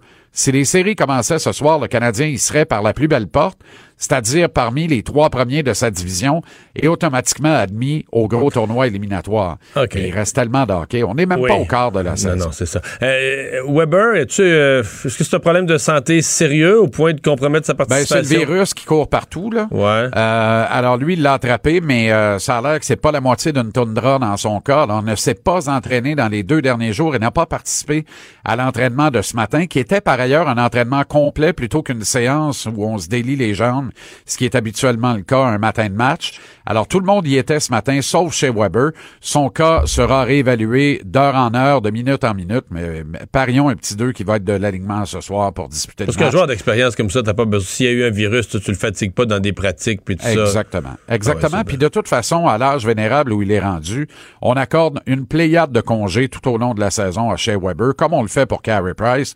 Puis c'est parfait. Regarde ce qui se passe dans la NBA. Là. Ça a été tout un tollé d'ailleurs, euh, parce que Kawhi Leonard ne joue pas deux matchs en deux soirs avec les Clippers de Los Angeles, exactement comme c'était le cas avec les Raptors de Toronto l'an dernier.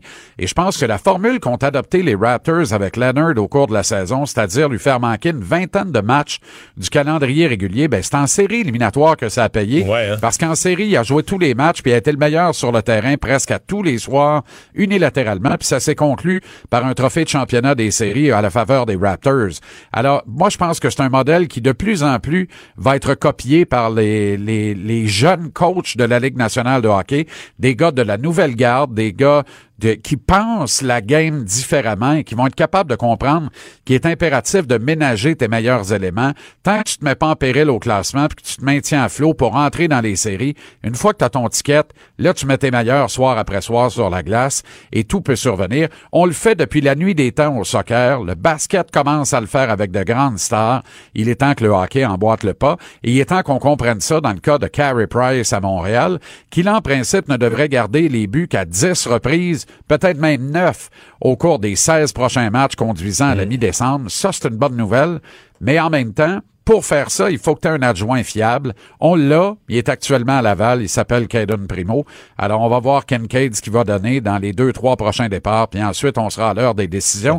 Si c'est bon pour Pitou, j'espère que c'est bon pour Minou. On l'a fait à Toronto de soumettre au balotage Michael Hutchison parce qu'on a compris qu'à chaque fois qu'il prend le filet, ben, le club perd 4-0 en partant. Fait que s'il faut que tu en scores 5 gagnant la game, c'est exactement la même affaire qui se produit avec Kate Kincaid actuellement chez le Canadien.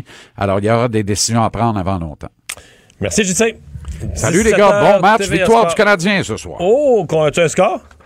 Euh, ben écoute, pas au moins par deux. Probablement filet désert au bout d'une drôle de bataille. Là. Euh, flyer la patente. Mais je vais te dire 5-3 Canadiens ce soir, qui lui cru. Mais j'en reviens pas que Columbus va réussir à tromper la vigilance de Carey Price à trois reprises. Salut. À demain. Et c'est maintenant le temps de la chronique, de la chronique culturelle. Anaïs, bonjour. Allô, allô. Allez, euh, alors, premier one-man show pour Arnaud Soli. Ben oui, Arnaud Soli qui était de passage ce matin à l'émission euh, de Ricardo et l'émission a commencé, euh, ça a commencé fort. Ricardo a lu plusieurs commentaires qu'Arnaud Soli a laissés en 2016, donc il était pas tant connu à l'époque et lui commentait toutes les, euh, les recettes en fait de Ricardo. Je vais vous lire quelques extraits. Moi, je trouve que c'est quand même relativement drôle. Alors tout d'abord, et à côté d'une recette de mojito, il disait euh, ceux qui disent ne pas aimer ce mojito nous mentent, mais mentent euh, M-E-N-T-H. Ensuite, pour une recette de Bloody Caesar, Arnaud avait écrit Si je n'aime pas le Bloody Caesar, suis-je un clamato-sceptique À l'époque, personne le connaissait. Là. Ensuite, à côté du pataille, euh, il avait écrit À côté de cette pataille, les autres recettes ne sont pas de taille. Pas Oh, quand même. Et pour terminer, euh, je ne goûterai pas à cette guacamole sans la présence de mon avocat. Donc, Donc, ça, il écrivait ça à l'époque avant qu'il soit il connu écrivait sur les ça commentaires. À l'époque, exactement. Et c'est suite à ces commentaires-là qu'il a eu l'idée de faire des capsules, notamment sur YouTube. Il y en a plusieurs où il prend des, des noms de, de pâtes pour faire des, des gags et c'est venu avec les, les, les recettes, en fait, de Ricardo. Donc, ce matin, il était de passage à l'émission Ricardo et au moment où les gars euh, faisaient un gros gâteau euh, à la mousse au chocolat, Arnaud Soli a sorti une grosse plaque du four et ça a donné ce beau moment. Moi, j'ai euh, j'ai quelque chose qui mijote aussi de mon côté. Toi, tu fais ta recette. Moi, ça fait longtemps que je cuisine quelque chose et j'ai envie de le présenter en grande primeur avec toi parce que tu m'as inspiré depuis le début OK. de ma carrière en humour. J'ai cuisiné ça au four ici. T'as mis quoi dans mon four? C'est officiel, Ricardo. Je pars en tournée avec mon premier spectacle stand-up. T'es-tu en train de lancer ton show à mon show? Je l'annonce officiellement en primeur chez toi, Ricardo. Pourquoi aller chez euh, Guillaume Lepage? Et tout le monde en parle quand on peut faire ça ici? Je suis très heureux. Ricardo. Tu m'as influencé et je parle de toi dans mon show stand-up. Donc, tout est dans tout. Je vais te savoir une cote? C'est sûr que tu vas avoir ta part du gâteau. C'est quand même un, un beau moment euh, de télé. Donc, les billets sont officiellement en vente et la première sera le 7 avril prochain au Club Soda pour son euh, premier one-man show stand-up. Starmania de retour. Oh que oui! Je pense que tu vas être là, euh, mon euh, Mario. Fort Mais là, euh, va falloir que tu ailles en Europe pour commencer, mais c'est sûr que ça va faire des par là. petits, euh, là. Juste qu'on me donne des vacances. Donc, on va entendre cet extrait de Fabienne Thibault. et me laisser mourir. Stone,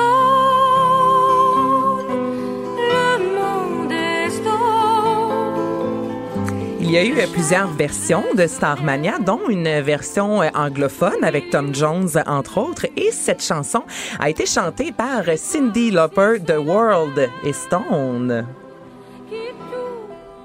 Vous allez voir une petite différence quand même. Je pense que je préfère la première version.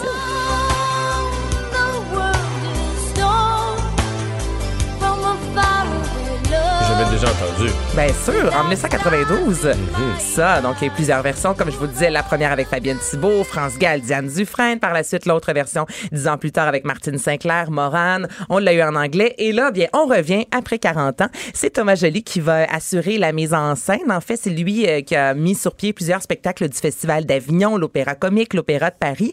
Et dans le communiqué de presse, aujourd'hui, on nous disait Starmania va bénéficier d'un livret actualisé de Luc Plamondon, respectant toutefois euh, l'histoire d'origine, celle d'une société prétendue parfaite, mais qui n'apporte le bonheur ni aux privilégiés, ni aux déshéritiers. Donc, ce sera vraiment le même Starmania au goût du jour. On ne sait encore qui fera partie de la distribution, mais je suis certaine que ce sera un franc succès. Ça va commencer le 6 octobre prochain à Paris en 2020 et j'imagine que ça va se promener par la suite. Tu pourras y aller, Mario. Bon. Bon, parce qu'on sait que t'aimes ça, les comédies Les comédies musicales, mais Starmania, c'est quand même. euh, C'est un classique. c'est une un- grande, là. C'est Ouais, c'est ouais. une grande, un peu comme à la Grease. là. Ça, j'irais qui- qui voir. est quand même un thème plus difficile à faire vieillir que Notre-Dame de Paris, ou, mais qui vieillit quand même bien. Mais tu sais, c'est parce que tout le thème là, de la, serveuse automate, puis tout ça, ouais, c'est des thèmes, il y a des, des- des problèmes des années 70. Tu sais, les réseaux sociaux sont pas encore arrivés, puis tu sais, le monde a changé, mais les fondements restent là. Mais c'est ça, il y a un fond qui est là. Ouais, je trouve ouais. ça intéressant quand même de dire que le livret va rester similaire, mais que Luc Plamondon va mettre sa, une petite touche plus euh, contemporaine 2.0. Donc, euh, j'ai hâte Ah de voir ce que ça va donner. Les fans de Scooby-Doo vont être choyés. Eh, pas à peu près. Donc, Scooby-Doo, cette année, a célébré... Ça finit plus, ce- Scooby-Doo.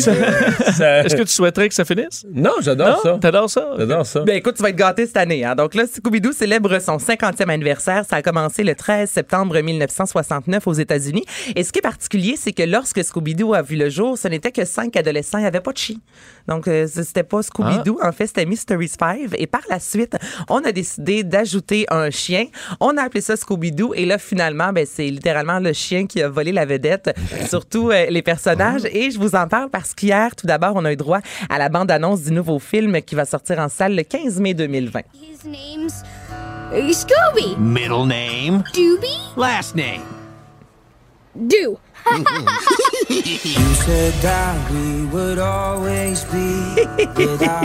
Film d'animation. C'est un film d'animation parce qu'il y a eu un vrai Scooby-Doo. Là, Là, on Il y a revient à années, l'animation. là, on revient Ouais, à l'animation. ouais, là, Mais c'est peut-être mieux de même.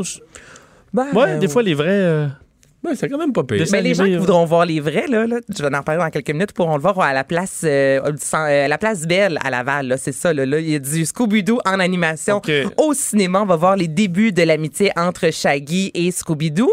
Et on a su ce matin, en fait, que Scooby-Doo et la légende de l'Eldorado débarquent le dimanche 29 mars à la place Belle de Laval. Il va y avoir euh, pour toi, Vincent, un gros Scooby-Doo, donc un grand Danois animatronique de 6 pieds 4. C'est 12 Wow. personnes qui ont travaillé fort pendant 1600 heures pour mettre sur pied cet immense... Ça, c'est du temps bien investi quand même. hein? ouais, hein? C'est quoi ton temps, mon Vincent? Ah oui, c'est Hey, ça. Je, Ça travaille sur un Scooby-Doo géant.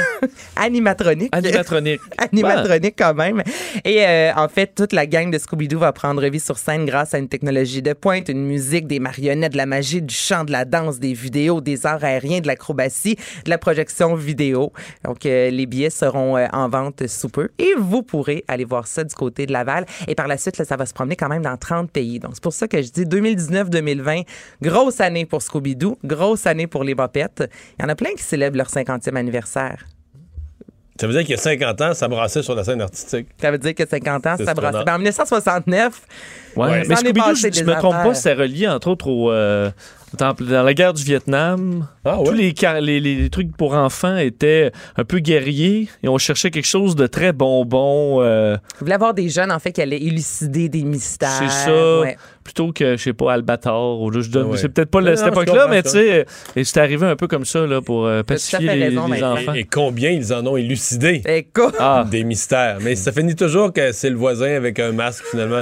non? quoi, c'est pas vrai? C'est le commerçant de la rue d'à côté qu'on a vu tout le long de l'émission. Puis là, t'enlèves son masque, puis c'est lui qui faisait le monstre la nuit pour faire l'épée, pour faire peur à quelqu'un, pour qu'il laisse son sac de Tu bonbons. trouvais le scénario trop mince, ça. Hein? Ben, c'est tellement d'âge pour des enfants en même temps. donc, euh, c'est sûr que quelqu'un, à mon avis, que son métier dans la vie, c'est enquêteur à SQ, là. Oui. S'il regarde Scooby-Doo puis il devine pas le coupable, là, ça va pas bien. J'imagine le mini Mario là, à 7-8 ans là, qui est comme. Ben, ouais, je Non, sais mais que c'est le vendeur de crème tout étant, mais le plus de Scooby-Doo, c'est quand même resté à mode longtemps parce que nous, on a eu des, des vannes. On a voyagé pas mal avec les enfants, puis pour la politique et pour des loisirs. Puis moi, j'avais juste le son. Tu sais, parce qu'il y avait des petites TV dans le Ouais, siège, là, des petits- ouais. la petite TV au plafond. Là. Puis là, les enfants regardaient un Scooby. Oh, mais Scooby-Doo, mais Scooby-Doo. Puis là, ils pouvaient, mettons, dans le même voyage, je sais pas, si on descendait à la plage en vacances, on faisait 7 heures de route, là, le Scooby-Doo, il allait à l'aller, au retour, deux, trois fois. Fait que, tu sais, moi, le son, à un moment donné, je savais les dialogues par cœur. là. Tu sais, Sans voir des images, mais J'avais tu- jamais vu les images. Il y a certains Scooby-Doo, là, bonhomme, j'avais jamais vu les images, mais je savais exactement la réplique, là, qu'est-ce qu'il allait dire, qu'est-ce qu'il allait répondre. Mais il y a une bonne boîte de PR derrière ça parce que, comme tu dis, tu sais, ça fait longtemps que ça joue, mais de temps en temps, au bout de 10 ans, on nous sortait un film. Donc là, il fait- ça faisait en Ça sorte qu'une relance. nouvelle génération. Hey, moi, je connais moins Scooby-Doo, les enfants. Donc, là, ils retournent chercher des plus vieux, ils rachètent des plus vieux. qui ont aimé Scooby-Doo, là, du dessin animé. Après ça, on y va avec des humains. Donc, ils ont su, durant les 50 dernières années, se, renouveler, qui fait en sorte que Scooby-Doo est toujours euh, au goût du jour. Et là, encore 50 ans après, euh, écoutez, je vous en parle, puis il y a plein de choses, là. Euh, Ça me surprendrait pas qu'éventuellement, il y a un autre jeu vidéo. Il y a toujours, il y a du Scooby-Doo quelque part dans l'air. Pendant que votre attention est centrée sur cette voix qui vous parle ici, ou encore là, tout près ici, très loin là-bas, Ou même très, très loin. Celle de Desjardins Entreprises est centrée sur plus de 400 000 entreprises partout autour de vous. Depuis plus de 120 ans, nos équipes dédiées accompagnent les entrepreneurs d'ici à chaque étape pour qu'ils puissent rester centrés sur ce qui compte, la croissance de leur entreprise.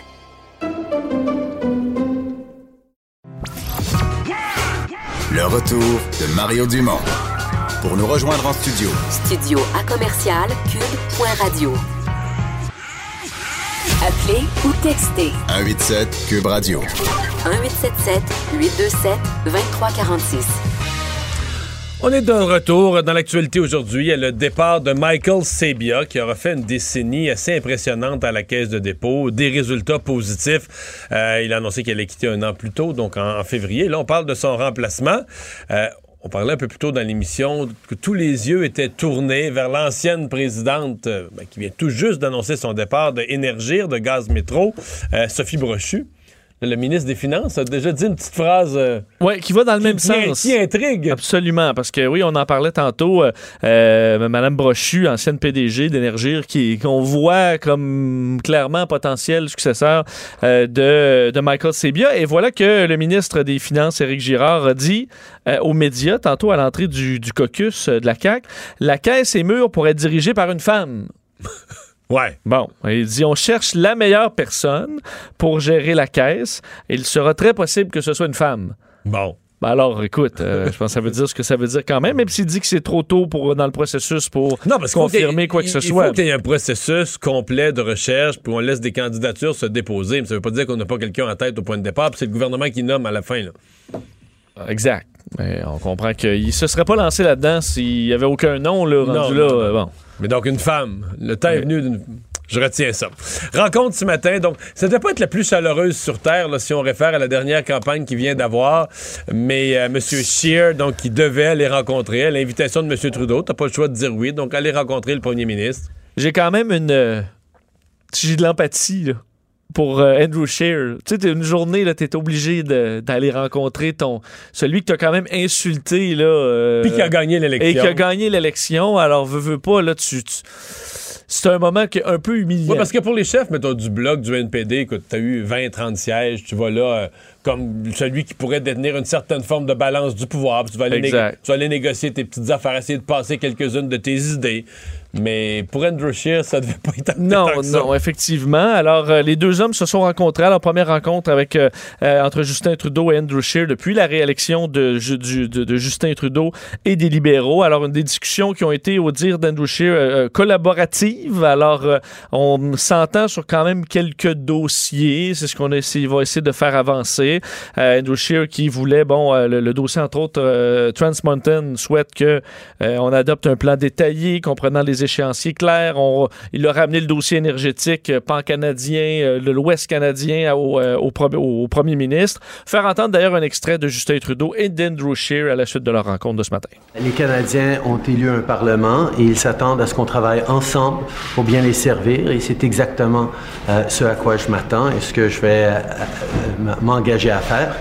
Euh, nos priorités vont être euh, le coût de la vie, vont être la croissance pour la classe moyenne euh, et vont être la lutte contre les changements climatiques. Les gens de euh, l'Ouest euh, veulent voir le progrès sur euh, les grands projets d'énergie, les, euh, des choses comme ça.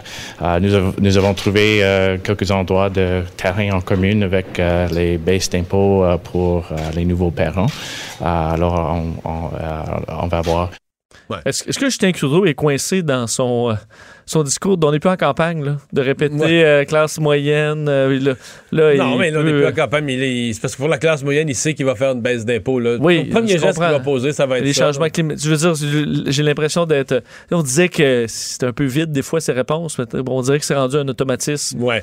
Mais il a quand même coupé un peu l'herbe sur le pied parce que le, le message qu'Andrew Scheer avait comme préparé pour sa rencontre, c'était de dire nous, là, on veut que la Chambre siège, il faut que le Parlement, qu'on fasse la rentrée. Le- le- la sermentation du Conseil des ministres, c'est le 20 novembre. Donc, dès la semaine suivante, le 25, Andrew Scheer voulait le début des travaux. Puis, je pense qu'il voulait que ça ressorte un peu de sa rencontre, mais finalement, écoute, la Ouais. rencontre était à 9h30. À 9h20, c'est apparu sur les fils de presse que euh, M. Trudeau convoquait la Chambre pour le 5 décembre.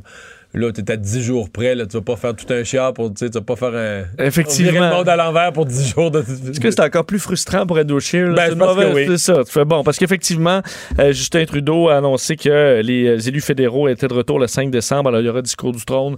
Mais on comprend que ça va être court, le discours du trône. Bon, c'est une- après- C'est une session d'à peu près deux. En fait, je pense qu'il va y avoir juste le discours du trône, parce que sur le discours du trône, le discours inaugural où le premier ministre donne ses grandes orientations, il y a quand même un débat là-dessus. Là. Fait que après moi, quand ils vont faire ça, puis c'est un débat auquel tous les. tu peux comme pas vraiment pas participer. là. Tous les députés vont vouloir y participer.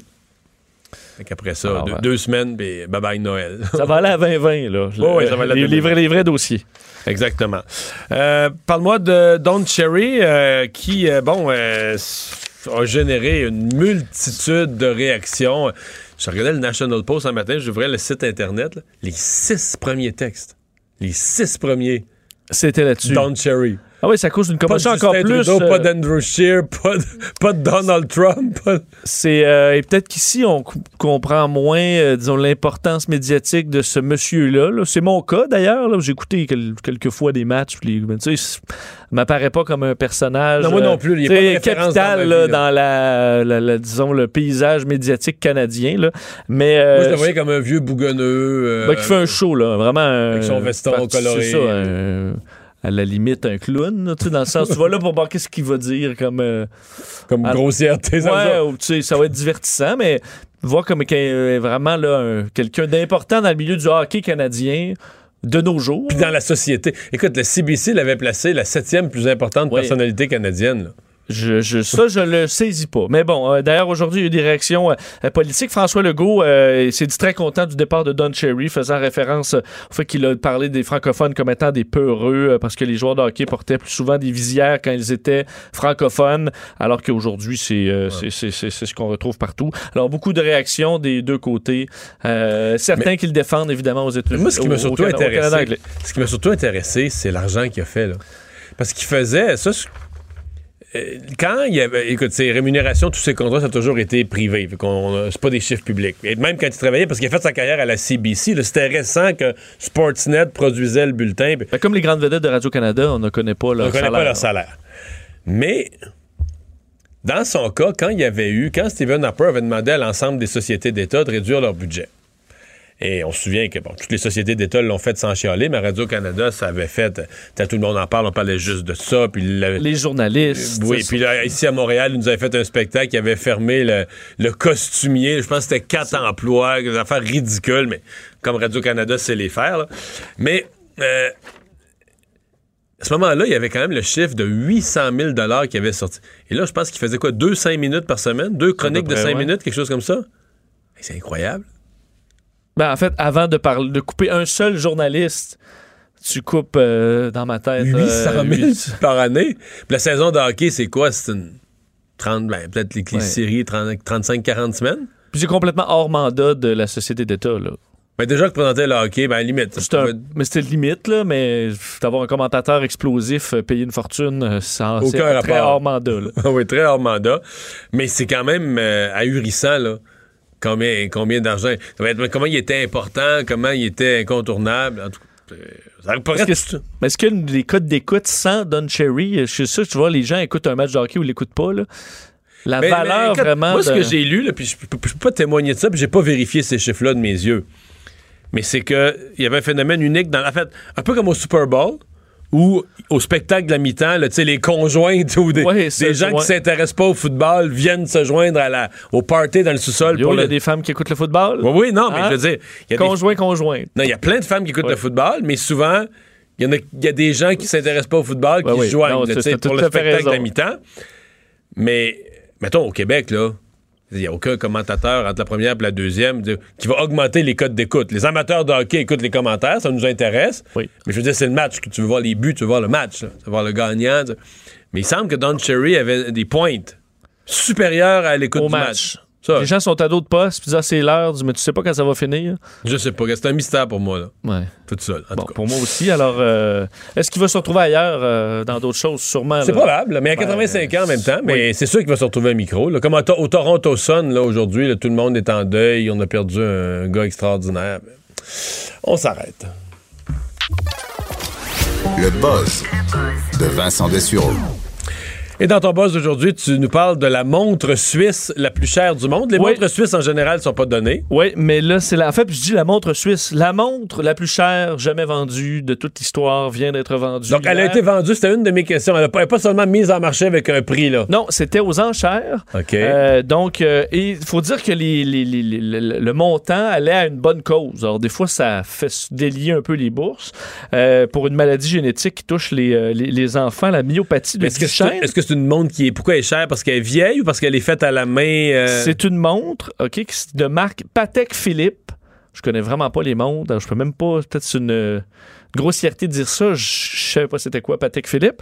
Euh, des montres de grand luxe, disons, et eux font euh, une, euh, des montres, et l'objectif, là, aux deux ans, ils sortent une montre qui est d'une complexité là, infinie. Alors, des, mon- des montres qui ont des mécanismes Intérieurs. mécaniques intérieurs. Alors, c'est pas de l'électronique, c'est vraiment des mécanismes, mais d'une complexité complètement folle. Alors, cette montre-là, la Grandmaster Chime, euh, soit 6300A 010, a été vendue pour 28 millions Ah, d'euros. boy, OK. 28 millions d'euros? 28 millions d'euros, euh, battant Donc, le euh, record. on fait quoi? On dit 30 en dollars canadiens, quasiment On est 40. rendu à presque 40 millions. 39. Euh, 30. la dernière montre avait été vendue à 21 millions d'euros. Alors, c'est vraiment en 2014. Là, quand quelqu'un te demande l'heure, tu charges, là? Ouais. Tu charges 1000 pièces la, la demande d'heure. mais là, mais attends, parce que tu sais, tu te demandes euh, pourquoi payer euh, 30 millions pour une montre, mais c'est qu'elle a plein de fonctionnalités, Mario, que euh, les autres montres mécaniques n'ont pas. OK? De un, il faut dire qu'elle a pris 10 ans de recherche à faire, la Grandmaster Chime, 7 ans de travail, 100 000 heures pour faire une montre. T'es déjà épuisé, hein? Non, mais c'est parce que, oui. Bon. Mais c'est parce qu'il faut, Mais c'est qu'elle fallait que tu aies la confiance de la vente aussi chère pour justifier de, de mettre autant de Ben, travail. ça va une fondation. J'ai l'impression qu'ils doivent faire même de l'argent, cette entreprise-là, parce qu'ils ont euh, du- de la main-d'œuvre euh, à dépenser. Alors, cette montre euh, contient, entre autres, deux fonctions, Mario, qui sont des premières mondiales pour des montres à mécanique seulement. Mais qu'en même temps, toutes les montres électroniques ont, là. Ben oui. Les montres Une montre, à, mettons, à 20 là. en pharmacie. À là. pharmacie, t'as tout ce que cette montre à 30 millions Mais là, fait. ils l'ont, ils reproduit avec de la mécanique, avec des- Oui. des, engrenages. là. Alors, tu as la montre, la Grand Sonnery. Grande sonnerie. OK? Alors, la Grand Sonnery, c'est comme. euh, euh, et eux, ils n'avaient jamais été capables de miniaturiser ça plus petit qu'une montre de poche. Alors là, vraiment sur une montre. euh, T'as une sonnerie. de- ben, non, t'as la grande sonnerie. C'est-à-dire, c'est carrément comme une horloge grand-père. Alors, l'horloge peut te donner, et d'ailleurs, je vais te faire entendre le son, le son à 30 millions, OK, que ta montre peut faire et qu'elle ne fait pas actuellement.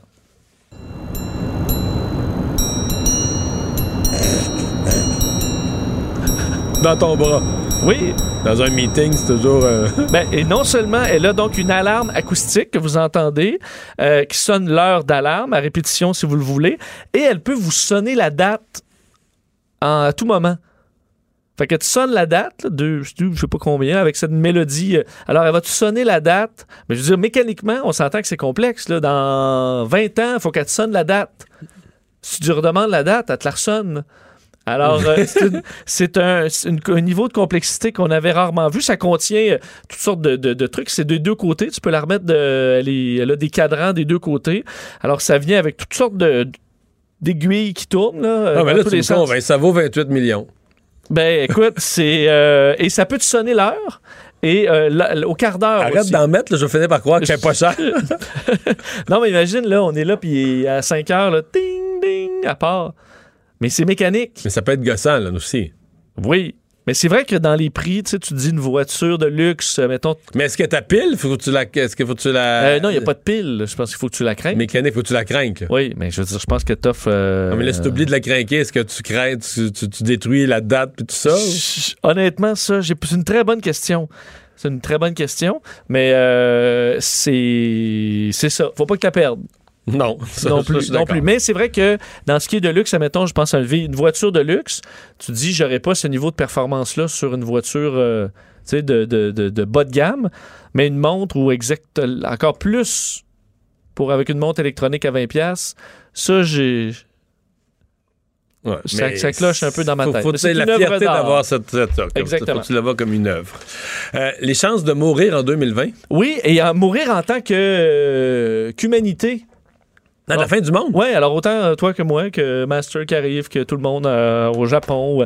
Alors la chance pour l'humanité de mourir en 2020, évaluée par l'Université de Oxford, euh, qui nous évalue ça, et c'est- j'ai trouvé ça quand même, on a quand même beaucoup de chance. C'est une chance sur 14 000. C'est énorme. Je trouve ça beaucoup, selon leur calcul. Fait qu'il y a infiniment plus de chances à la fin du monde cette année que les chances, de, donc, que quelqu'un gagne à la loterie, là. Ben oui, oui. et d'être, mettons, f- de mourir individuellement, mettons, frappé par la foudre, euh, c'est beaucoup plus rare que, que toute l'humanité soit éteinte. C'est quoi les hypothèses, mettons? Bon, en fait, c'est qu'on on, on dit de n'importe quelle année, on est à peu près autour de ça, 14 000 pour les, euh, tous les cataclysmes, euh, immenses volcans qui euh, bloqueraient au complet les, la- les rayons du soleil, euh, météorites euh, et, co- et compagnie. Mais si, ils ont même pas ajouté les dangers nucléaires et euh, de, de- de- de- donc une destruction faite par l'humain qui ferait ram- ramener ça encore plus serré. Là, là, par contre, où on a plus de chance, c'est qu'ils ont évalué le 1 sur 14 000, c'est en évaluant là, les 200 000 ans de l'Homo sapiens. OK? Mais si on remonte à la préhistoire, si on regarde vraiment des, euh, des ossements, là, euh, on, est, on, on tombe à 1 sur 23 000. Alors, toujours dépendamment de, de l'analyse faite de l'humain. Mais il y a une chance sur 14 000 qu'il y ait la fin du monde. Ben, ou 23 000. J'ai eu un peu de misère à, interpréter ce texte-là, mais euh, ce qu'on explique, c'est qu'il y a trois, toujours trois scénarios possibles, c'est-à-dire euh, une- un atterrissage en douceur là, de notre euh, croissance euh, de, de l'humain, une destruction partielle, à peu près 70 à 80 des humains qui meurent, ou destruction Puis l'autre totale. 20 repartir sur un autre nom. Ben, exact, on repart ça pour vrai, puis à donné, il voit des tendances avec toutes sortes de, de, de, euh, simulations informatiques de l'humanité dans différents scénarios. Alors, le scénario le plus positif, c'est ce qu'on ce qu'il appelle l'atterrissage en douceur, c'est-à-dire que notre croissance, à un moment donné, nous arrive des euh, prouesses technologiques qui nous et une prise de conscience qui permettent de ralentir la, la croissance, euh, augmenter euh, la, la proté- À un moment donné, on reprend le dessus, mais ça nous empêche pas de mourir d'un cataclysme euh, hors de notre contrôle. Alors ça, c'est une chance sur 14 000, qu'on le veuille ou non. Bon. Par exemple, que la Terre frappe un météorite, puis. Exact. Pouf. Exact. Ça fera pas mal, ça, par exemple. Euh, ben, ça dépend. Si on le sait d'avance, ça peut être, euh, ça va troubler inquiétant. quelques personnes. Ouais. Je veux dire, on, ça nous en prend pas beaucoup là, pour euh, être, troublé, troublé de nos jours. là. Non, c'est vrai. Euh, une île euh, dans le fleuve Saint-Laurent, c'est pas tous les jours quand même, une, une île importante vendue. Ouais, c'est pour ça que j'ai mis ça Transaction, simple transaction immobilière, pas chez le notaire néanmoins. Ouais, l'île au Ruau a vendu, faut dire, pour près de 4 millions de dollars, 3,95 millions. On comprend qu'investir dans une, une île, c'est pas profitable parce que. Mais il y a plein d'îles privées là, dans, euh, dans ce coin-là, entre autres autour de l'île aux grues, au large de Montmagny. euh, Il y a plein d'îles privées. là. Exact, mais moi, toi, c'est-tu un rêve à donné d'avoir ton île? Ben là, euh, je pense qu'il faut que je travaille. Là. Oui, mais admettons, là, écoute, parce que euh, moi, je voyais les, les, les- l'île d'un, je l'ai déjà survolée là, dans ce coin-là. C'est à 40 km en aval de Québec. Et il y a une piste d'atterrissage euh, à quelques Tu peux y aller en avion? Oui. OK, là, je suis impressionné quand même. Pas un gros, là. Non. Mais, euh, et tu peux, en, en hélicoptère, évidemment, oui, tu peux te rendre au Mont-Saint-Anne en quelques minutes, au casino de Mais c'est beaucoup pour des territoires de chasse, là, la chasse à l'oie. Ou... Exactement, il y a tout ça, oie, chevreuil, gibier. Alors, c'est un territoire de chasse. Il y a une maison de 18 chambres euh, sur, sur place pour héberger vos, euh, vos convives. Ce que j'ai remarqué, par contre, il faut dire que c'est le c'est Glenn J. Chamandy ou Chamandy de l'Empire montréalais, Gildan, dans le monde des t-shirts et des bas, Ouais. qui, qui a acheté ça. Et le problème, c'est que, en- mettons que tu as acheté un condo en 2011 ou une maison, à mon avis, aujourd'hui, tu as eu un gain plus grand que d'acheter l'île au. Elle a été vendue en 2011 pour 4 millions. Puis on vient de la revendre pour 3 950 000. Alors, c'est une perte de 50 000 sur presque 10 ans. Euh, alors, il n'y a pas eu, de, pas eu de grand gain et d'intérêt. Il semble qu'il y a eu des intérêts chinois qui ont voulu acheter l'île à un moment donné. Et finalement, ce sera à des, euh, à des Québécois qui pourront. euh, Mais c'est sûr que c'est le fun, là. Je veux dire, mettons que tu as les moyens, puis tu arrives, je sais pas, là, oublie l'avion ou en bateau, mais tu arrives fin de semaine, des amis, une douzaine. Puis là, il n'y a pas de loi, là. Non, non. non, mais sur l'île, tu fais tes propres lois, là, effectivement. Mais je veux dire, tu comprends? Oui. T'es vraiment libre, puis ça doit être magnifique. D'un côté, t'as Charlevoix, de l'autre côté, t'as la, la, la côte sud, les Appalaches, t'es dans plein milieu du fleuve. Parce que moi, je trouve que 4 millions, c'est pas, euh, c'est pas si cher. Un grand condo de luxe à Montréal, euh, je Ça vaut 2 millions, Ça là. vaut 2 millions. Là, t'as une île, puis t'as le manoir dessus. Un là. manoir de 18 chambres, un territoire de chasse. C'est juste que euh, le manoir, au là, qui doit être tout en bois, là. Oui. C'est de l'entretien, puis des réparations. Ça doit coûter quelques piastres à chaque fois, là. Oui, Amener sûr. les matériaux sur une île, amener un ouvrier sur une île. C'est sûr qu'au milieu du fleuve, c'est pas le fun tu sais, à, à l'année. là. Non. Ben, à part pour ceux qui aiment faire des. Puis quelqu'un comme moi, là, qui fait toujours son épicerie, mais qui oublie une petite affaire, là. Ouais, c'est plus compliqué. De la moutarde forte. Ah, Ah, bon. Faut que j'aille Montmagny en hélicoptère. Ouais, je comprends, mais euh, tu dois faire avec. Tu as du canage en masse là, dans, dans ton manoir. Quand même, tu le dis bien. Faut que j'aille à Montmagny en hélicoptère. C'est ça, tu sais. Merci, Vincent. Les têtes enflées. Voici Master Bugarici. Hey, Master! Hey, euh, moi, je suis prêt à côté. Je te vois, toi, avec une île. Ouais, en tout cas, moi, j'aimais ça. d'avoir ton île. T'avais un bon pitch devant. On devrait se mettre à la gang parce que le cash down, c'est 4 millions. Je veux dire, on est d'une quarantaine. Je sais pas si cher que ça. Ben non, c'est faisable. Ben oui. Puis on pourrait faire les frais sur les médias sociaux. Mais ça doit pas être cool en taxes, par exemple. Ça doit coûter cher. Ben, ben, la taxe de bienvenue, c'est 56 000. 56 000. Ah ouais, bienvenue. 50, 50, 56 000, T'as pas beaucoup bienvenue. de services, là. Ils te déneigent pas à la ville, là. La taxe de bienvenue, c'est pas pour ça. Non, la taxe de bienvenue, c'est juste parce que la municipalité, là, eux autres, c'est complexe. Faut qu'ils Quand tu, fais une transaction, faut qu'ils aillent dans l'ordinateur puis ils changent le nom. Mettons que l'ancien propriétaire il s'appelait Mario Dumont. Là, ils rentrent dans l'ordinateur, là, ils effacent Mario Dumont. Là, il remet Master. Vincent Dessureau. Hey, ça, là, ça vaut 3-4 000 piastres, l'ouvrage. là. Tu demandes à, à l'adjoint. T'es pas ironique, Mario Pantoute. Hein? Puis là, ça s'appelait Monsieur Bienvenu pour vrai. Euh, euh, monsieur, c'est ça, hein? Oui, Jean Bienvenu, qui ça, était ça ministre euh, des Affaires. Mais c'est vrai que c'est pas vrai. Sa famille, euh, sa famille fait des démarches pour dire que c'est faux. Pour vrai? Qu'on accuse leur père euh, injustement. Oh, parce que Les descendants de- de- du ministre et juges bienvenus disent que c'est une fausseté. On la répétera pas. Bon, pose-moi ta question, on va qu'on se mette dans le trouble. On va être moins, effect- on va être moins spectaculaire, mais on s'en va du côté de l'Angleterre. Il y a un vol étrange qui a été réalisé la semaine dernière. On parle d'un vol, ouais, un volé. Pas un vol euh, comme Vincent en- Non. en avion. Là. Non, non, un vol cheap. Un vol en Angleterre. Ouais. Parce qu'on a volé un animal. Non. Une œuvre d'art. Ça ne vit absolument pas. Une œuvre, une roche. Non. Hey, pas Ça- ça vit- ça vit- non, mais, non, mais c'est bon que tu dises une roche parce que je te dirais que c'est à peu près entre les deux. Ça vit presque un peu, mais ça vit pas. Du corail. On va rire tantôt, tu vas voir. Du non, corail. non, non. Mais là, c'est la seule affaire qui est proche d'une roche. Il vit presque pas. Ah, puis en fait, en, en fait le, arbre. vol, le vol contient d'une dizaine de milliers d'objets. C'est beaucoup, il y a beaucoup de trucs. Donc une corde de bois. Mais c'est pas, c'est pas vivant. C'était pas vivant dans le passé. J'ai failli dire c'est pas vivant, mais ça bouge un peu. Ça, c'est un indice que j'ai improvisé. Juste pour vous, les gars. Parce que là, ça- j'entends les mouches voler. C'est pas vivant, mais ça bouge un peu. mais de l'eau. euh, Ça bouge un peu. Ça bouge. Mais c'était clairement pas destiné aux enfants. Clairement pas, assurément. Donc c'est du pot. Non, non, non. Ça bouge. C'est des objets sexuels. tellement. C'est ça? C'est tellement ça. C'est ça? C'est tellement ça. En fait, une compagnie qui en produit, qui produit des jouets coquins, c'est l'entreprise Rock Off Limited, qui en fait devait distribuer, puis ils se sont fait voler un camion rempli. Ah, Rem- ouais, rempli de vibrateurs et de choses de toutes sortes. Puis ils nous disent que, évidemment, je sais pas si les voleurs savaient ce qu'ils allaient voler, mais euh, ils ont sur- c'est pour ça que je disais semi-vivant, je te vois me regarder. Non, mais il y a un bon marché noir pour ça, je pense. ben, c'est clair. Mais là, évidemment, là, les Moi, gens. c'est ont- ton mot que j'aime. Des jouets coquins. C'est ce qui est écrit dans le nouvelle. Mais en fait, ça, ça sert à ça, à être coquin un peu, j'ima- j'imagine. Moi, moi je connais pas, pas ça. Moi, moi, je connais rien là-dedans. Coquin ou cochon? Ben, je dirais les deux. Mais ça dépend alors de la journée, peut-être, j'imagine. ça, Ben, dépend. ça dépend de l'objet aussi, là, à mon avis. hein. Je ne sais pas, mais qu'il y en a pour, tout, pour tous les genres. à 17h, je sais qu'on va jouer, on va parler d'archéologie. J'ai pas tous les sujets. Ah, mais on va- mes, do- mes dossiers. Je- non, mais je sais pas si dans, dans l'archéologie, on a déjà trouvé ça, des jouets sexuels. Je me le demande. Ah, genre en ivoire. Des On a- sexuels. Mario, on n'a rien inventé. Qu'est-ce qu'on a pu faire avec la défense, Léopard, du, avec là. la défense du mammouth?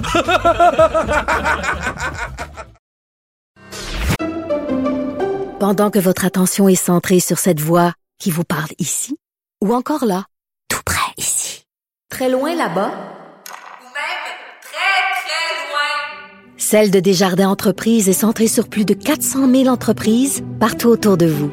Depuis plus de 120 ans, nos équipes dédiées accompagnent les entrepreneurs d'ici à chaque étape pour qu'ils puissent rester centrés sur ce qui compte, la croissance de leur entreprise.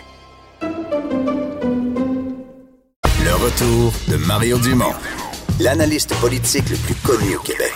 Cube Radio. Autrement dit. C'est un sujet qui alimente les discussions dans la grande région de Montréal, le le bordel des prix différenciés euh, selon que vous habitiez rive nord, rive sud, euh, euh, dans différents secteurs de, la grande région de Montréal. Il y a toutes sortes de petites sociétés de transport, chacune a sa carte, son prix qui permet d'aller à une place, pas à l'autre. Dans certains cas, ça s'additionne. Et là, on avait promis il y a quelques années, on avait dit il faut simplifier ça, il faut arriver comme dans d'autres grandes villes avec quelques zones, là, le, le Montréal immédiat, la première couronne, la deuxième couronne, quelque chose comme ça, mais avec trois tarifs. Ou, c'est à date, c'est le scénario qui est retenu. Quand même, tout ça va très lentement. Tout ça inquiète aussi des gens. Axel Fournier est porte-parole de l'Association pour le transport collectif de la Rive-Sud. Bonjour, M. Fournier. Bonjour.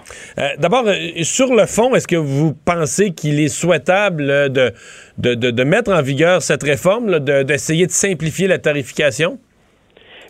C'est absolument nécessaire, particulièrement dans le contexte où il y a le réseau express métropolitain euh, qui arrive dans la région de Montréal. Il, faut prévoir une tarification intégrée pour permettre les déplacements euh, dans la région. Hmm. Mais euh, là, ça, semble complexe à faire. On a l'impression que ça se fait lentement. On dit que tout ça va être amorcé en 2021, complété en 2024. Euh, Vous avez confiance au processus qui est en cours? Ben, nous, ce qui nous inquiète dans le processus, c'est que les consultations publiques n'ont toujours pas euh, débuté. Et euh, le REM, lui, va arriver en 2021. Et euh, il faut absolument, au moment de l'arrivée du REM, qu'il y ait une tarification qui en tienne compte. Donc oui, ça prend du temps, puis c'est inquiétant pour les usagers. Ouais. Est-ce que. euh, ben, une des choses qui me frappe, c'est que c'est quand même cher. Pour les gens qui sont dans les couronnes un peu plus éloignées, je pense même à des jeunes, des étudiants. en fait, il y a- un prix réduit, c'est quelqu'un qui prend la carte, qui le prend tous les jours. Mais moi, j'en regarde des jeunes, mes enfants, leurs amis euh, veulent venir une journée à Montréal. Je veux dire, ça coûte moins cher. Si sont 3 4 ça coûte moins cher, pas mal moins cher, prendre un Uber, prendre un véhicule que prendre le transport en commun. Effectivement. Euh, la tarification actuelle, particulièrement pour les déplacements euh, occasionnels en couronne, que ce soit en train ou en autobus, c'est très cher. Euh, euh, Mais on, tout le monde dit qu'il faut encourager le transport en commun, mais c'est très cher. même des fois, ça devient plus cher que prendre un véhicule. Oui, c'est d'ailleurs une plainte qu'on entend de la part des usagers. Et ça, ça prend une solution, ça prend des billets peut-être moins chers en dehors des heures de pointe. là. Ça pourrait être une solution euh, que la loi permet, mais euh, jusqu'à présent, on n'a pas eu d'écho à cet effet-là de la part de la RTM. Mhm. Euh, les, organismes qui s'en occupent, là, il y a la RTM, on a créé EXO, on a l'impression qu'on a rebrassé les structures, on a voulu. Est-ce est-ce que ce sont des organismes qui vous paraissent efficaces? Ben, du côté d'Exo, il y a effectivement des changements euh, efficaces qui ont été apportés. Euh, je pense par exemple sur la rive sud là, au développement d'une ligne entre Saint-Amable et Sainte-Julie. Euh, ça, ça aurait été impensable là, à l'époque où il y avait différents CIT euh, dans chacune des municipalités, puis que ça, on se parlait pas d'une municipalité à l'autre. Exo est arrivé, permet un peu plus de lien d'une municipalité à l'autre à l'intérieur de la couronne sud. Euh, on voit là un bénéfice immédiat. Dans le cadre de la RTM, c'est sûr que c'est un organisme qui fait de la planification mais cette planification-là n'avance pas très rapidement, disons. Donc, ça, vous- ça, ça, vous apparaît un peu plus, un peu plus complexe à, à mettre, à mettre en place. hein? C'est pas nécessairement complexe. C'est que la tarification, c'est, ça implique un choix politique. Euh, ça, implique, ça implique un choix politique, mais pour l'instant, le, le processus se fait derrière les portes closes par des fonctionnaires et la population, qui est celle qui devrait avoir son mot à dire dans un, un choix politique, n'est pas informée. là. L'UTT de, de vos collègues euh, du bureau d'enquête euh, du Journal de Montréal là, qui ont fait euh, un très bon article qui a permis de découvrir. C'est vrai, on n'aurait jamais, on n'aurait su ce qui se tramait là. Hein? Exactement. C'est ça. Et c'est un problème parce qu'on parle d'une réforme qui a des impacts sur tous les usagers euh, dans 82 municipalités de la région métropolitaine. Ben, à suivre, euh, on aura probablement les développements de ça. On nous dit qu'au cours de l'année 2020, les consultations, tout ça va finir par arriver. Axel Fournier, merci d'avoir été là. Pendant que votre attention est centrée sur cette voix qui vous parle ici, ou encore là, tout près ici, très loin là-bas, Celle de Desjardins Entreprises est centrée sur plus de 400 000 entreprises partout autour de vous. Depuis plus de 120 ans, nos équipes dédiées accompagnent les entrepreneurs d'ici à chaque étape pour qu'ils puissent rester centrés sur ce qui compte, la croissance de leur entreprise. Le retour de Mario Dumont. Parce qu'il ne prend rien à la légère. Il ne pèse jamais ses mots. Cube Radio. Chronique politique, Emmanuel Latraverse. Bonjour. Bonjour. Alors, un gros, gros mea culpa. Avant de rentrer à la période de- des questions euh, cet après-midi, Simon Jolin Barrette qui s'est installé devant les journalistes euh, pour prendre le blâme pour tout ce qui est arrivé la semaine passée. Oui, moi, je veux dire, je peut-être que j'ai une moins bonne mémoire que toi, certainement, mais je n'ai, je pense, jamais vu un tel acte de contrition de la part euh, d'un ministre déjà dans l'eau chaude. mais c'est un gros, là. C'est un très, très gros. Je veux dire, euh, euh, Monsieur Jolin Barrette s'est présenté devant les caméras. Il a dit c'est mon erreur, j'en prends la responsabilité, je n'ai pas assez consulté, je suis allé trop vite, c'est de ma faute. Il a fini même par dire je présente des excuses à tous les Québécois. Euh, c'est comme si c'était euh, très clairement le prix à payer un peu pour conserver son poste. Là. Pas de manière, euh, je, je pense pas que M. Legault allait le, congédier, mais c'était très clair que euh, c'était un passage obligé, que cet acte de contrition euh, et d'humiliation, là même, là, bien public, là, euh, pour essayer de, tourner la page sur cette affaire-là. Moi, ce que je trouve intéressant, c'est M. Legault qui vient après, tu sais, et qui dit, écoutez, c'est fini, il s'est excusé, je l'ai vu, là, maintenant, on passe à autre chose. Et ça, il y a un signal assez important aussi qui est envoyé par le premier ministre là-dedans, c'est de dire euh, à son équipe, quand vous faites une gaffe majeure, vous en assumez la responsabilité, mais moi, en retour, je vais vous défendre par la suite. C'est comme on dit en anglais, I'll have your back. Là. Mhm. Et ça, euh, et ça Ouais. je pense que c'est un signal assez, euh, assez intéressant euh, de la part du premier ministre. Ouais, mais c'est-à-dire que Simon Jolin Barrette, quand même, a, je pense que avait pas tellement le choix parce qu'on dit on n'a pas vu un tel acte de contrition, mais c'est parce que je te ramènerais, Emmanuel, à T'as-tu déjà vu un tel recul? C'est-à-dire que généralement, quand un gouvernement recule, là, peut-être que c'est du niaisage politique, peut-être que c'est dans le passé que les gens avaient tort, là, mais tu sais, on habillait un recul. Un recul, on sortait pas ça tout nu euh, sur le trottoir, tu comprends? On habillait un recul en disant, ah, effectivement, la, dernière semaine, je te donne un exemple, là, nous a amené à former un comité, euh, euh, peut-être que ça manque, notre affaire manque un peu de préparation, mais tu sais, tu formes un groupe de travail, tu tu vas pas reculer en disant là on, on abandonne ou on ce qu'on ce qu'on vous a dit hier c'est plus vrai aujourd'hui c'est un Non, recul brutal hein? Non, non, c'est un désaveu total de la part du premier ministre, objectivement, là, envers le travail de son ministre. Euh, imaginez à quel point, par ailleurs, là, M. Legault était en colère. là. Il a quand même défendu Simon Jolin Barrette toute la semaine dernière. Il se lève vendredi matin, puis il se rend compte que la fameuse liste là, qui est supposée être comme, euh, tu sais... euh, c'est une, vieille patente d'il y a deux non, non, mais ans qui n'a pas été révisée être, euh, le saint graal Ouais. là, pour expliquer la compétence de toute l'affaire. là. C'est les programmes de l'avenir. Que c'est une vieille affaire d'il y a deux... En tout cas, qui a été mise à jour la dernière fois, il y a deux ans, mais qui a des, des programmes tellement débiles là-dessus, là. Sais, services domestiques, techniques et kin. Arrête-toi deux secondes, là. Non, On a vraiment besoin au Québec d'aller recruter des gens pour s'occuper des chevaux dans les écuries, là. Je veux dire, sérieusement, ça n'a aucun sens. Alors là, c'est le premier ministre lui-même qui était humilié, là. Et donc, euh, non je non pense il y, a, que... il y a une leçon pour tout le monde euh, il y a une leçon pour tout le monde là-dedans Mais bon je pense que c'est ce que les gens, ils aiment de M. Legault, moi.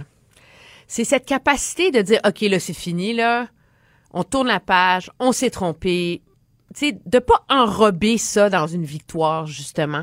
Et je pense que c'est cet, cet élément de candeur là, qui finit par arriver, là, parce que euh, qui fait qu'il a euh, qu'il bénéficie qu'il a le bénéfice du doute, je pense, au sein de l'électorat. Mais euh, Simon Jolin Barrette a quand même précisé qu'il allait, qu'il retournait à la planche à dessin, qu'il allait consulter et revenir avec une réforme. Donc j'ai trouvé quand même que dans son acte de contrition, il a quand même semé la graine sur parce que tu sais l'impression pourrait être que ça reviendra plus jamais là. Tu sais qu'il a eu tellement peur cette fois-ci ou qu'il s'est tellement fait ramasser que le- l'ensemble du dossier d'une réforme pourtant nécessaire était mort et enterré. Mais je trouve qu'il a quand même semé la graine. Non non, on va on va revenir avec euh, on va revenir Ah, avec et- ça. Et il a bien fait. C'est un pan majeur là, de la, du programme électoral de la coalition Avenir Québec. C'est de dire qu'il faut réduire temporairement les seuils pour redessiner un programme qui va être plus cohérent et réussir à faire la réforme qu'aucun gouvernement avant nous a osé faire. Alors, c'est pas parce que tu t'enfarges que tu, que tu ne vas pas de l'avant. Moi, je pense que c'est le choix à faire. Et objectivement, la politique, le succès en politique vient des gens qui réussissent à s'ajuster, à se relever après tomber euh, et à corriger le tir. Et donc, c'est ce que c'est ce qu'essaie de faire euh, le gouvernement. Puis je pense que il faut pas de la pop psycho 101 là, mais je, je vais me permettre. Je pense que Monsieur Jolin Barrette va vouloir lui démontrer qu'il est capable de réussir ce pari-là aussi. Là. Oui, ouais, pour sa crédibilité à lui. Bon, parlons de, de cet autre dossier. Ce matin, euh, euh, Christian Dubé, le président du Conseil du Trésor, se présente devant la presse et annonce que là, euh, la, la négociation avec les médecins, il faut que ça finisse avant les fêtes, mais pour Ah, ben, finir avant les fêtes, faut, faut qu'à la fin de la semaine, vendredi, on sache où on s'en va. Non, mais c'est complètement ça. Ça, ça aussi, ça, c'est dans la chronique des belles tactiques politiques. Là. On ajoute une crise, à- on, on agite une crise avec les médecins. Là, ça aide à tourner la page sur euh, les, Ouais. les, les échecs en immigration. Moi, je vais te dire, le gouvernement m'a complètement perdu dans ce débat-là. là. Totalement. La prémisse, quand ils ont été élus au pouvoir, c'était de dire qu'on n'allait pas négocier sur la place publique et qu'on allait faire ça de manière presque scientifique, tu sais, sans scraper le chignon avec les médecins, et que la base de cette négociation-là serait une fameuse étude ultra complexe qui coûté des dizaines de milliers de dollars à faire, de comparatif des salaires, etc. Le gouvernement n'a reçu à ce jour que l'analyse partielle, sais, préliminaire des données de cette étude-là. Il l'aura pas en mai avant le mois de janvier. Mais depuis le mois de septembre, premièrement, il n'arrête pas de bouger le repère de qu'est-ce que combien Mm. d'argent ça prend. Est-ce qu'on compare avec les médecins, la moyenne canadienne, la moyenne ontarienne, moins 9% plus 2% Donc, il, il bouge la cible sans cesse et il se sert de cet enjeu-là pour se faire du capital politique sur le dos des médecins, sachant très bien qu'il y a personne qui va aller dans la rue pour aller défendre le salaire des médecins. Alors, il y a quelque chose de cousu de fil blanc là-dedans, là, mais qui est aussi un peu brouillon, là, moi, je trouve. Bon. Euh, sauf que le gouvernement, là-dessus, euh, je veux dire, a, a un engagement ferme, aller chercher un milliard, je pense qu'ils n'iront jamais chercher ça, a l'appui de la population et fait passer un mauvais quart d'heure aux médecins parce que je pense pas que c'est un hasard où à peu près tous les trois jours, il y a dans l'actualité ces temps-ci le coulage d'une prime de plus aux médecins ou de, de- de ce matin, les médecins qui ont facturé cinq quarts d'heure à l'heure. Je veux dire, les- les non, mais dans l'opinion publique. cinq on- quarts d'heure à l'heure. ah, ouais, mais dans l'opinion publique, là, les médecins, ils l'ont perdu complètement. là. Ben, totalement. Et tu avais la, la, la présidente de la FMSQ euh, en nom de la LCN ce matin, puis je dirais là le ton adéquat, mais elle le reconnaît elle-même, qu'ils n'ont pas l'opinion publique derrière eux. Mais je veux dire, ceci étant dit, on est quand même un pays où il y a une règle de droit, là. Et la réalité, c'est qu'il y avait une entente légale dûment signée, là. Oui. C'est un contrat, ça.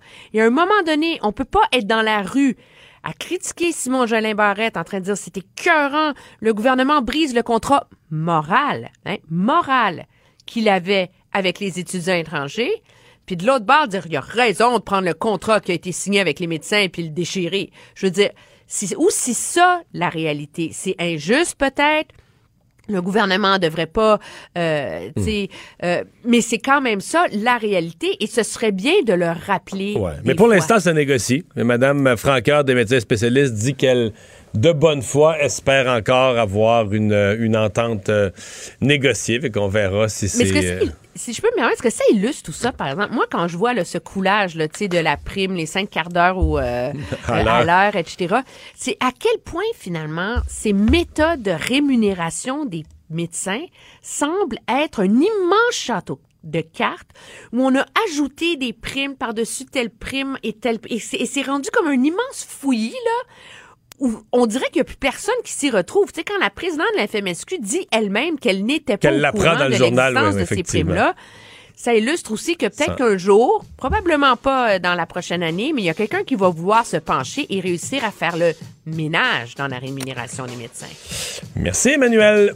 Ça me fait plaisir. Au revoir.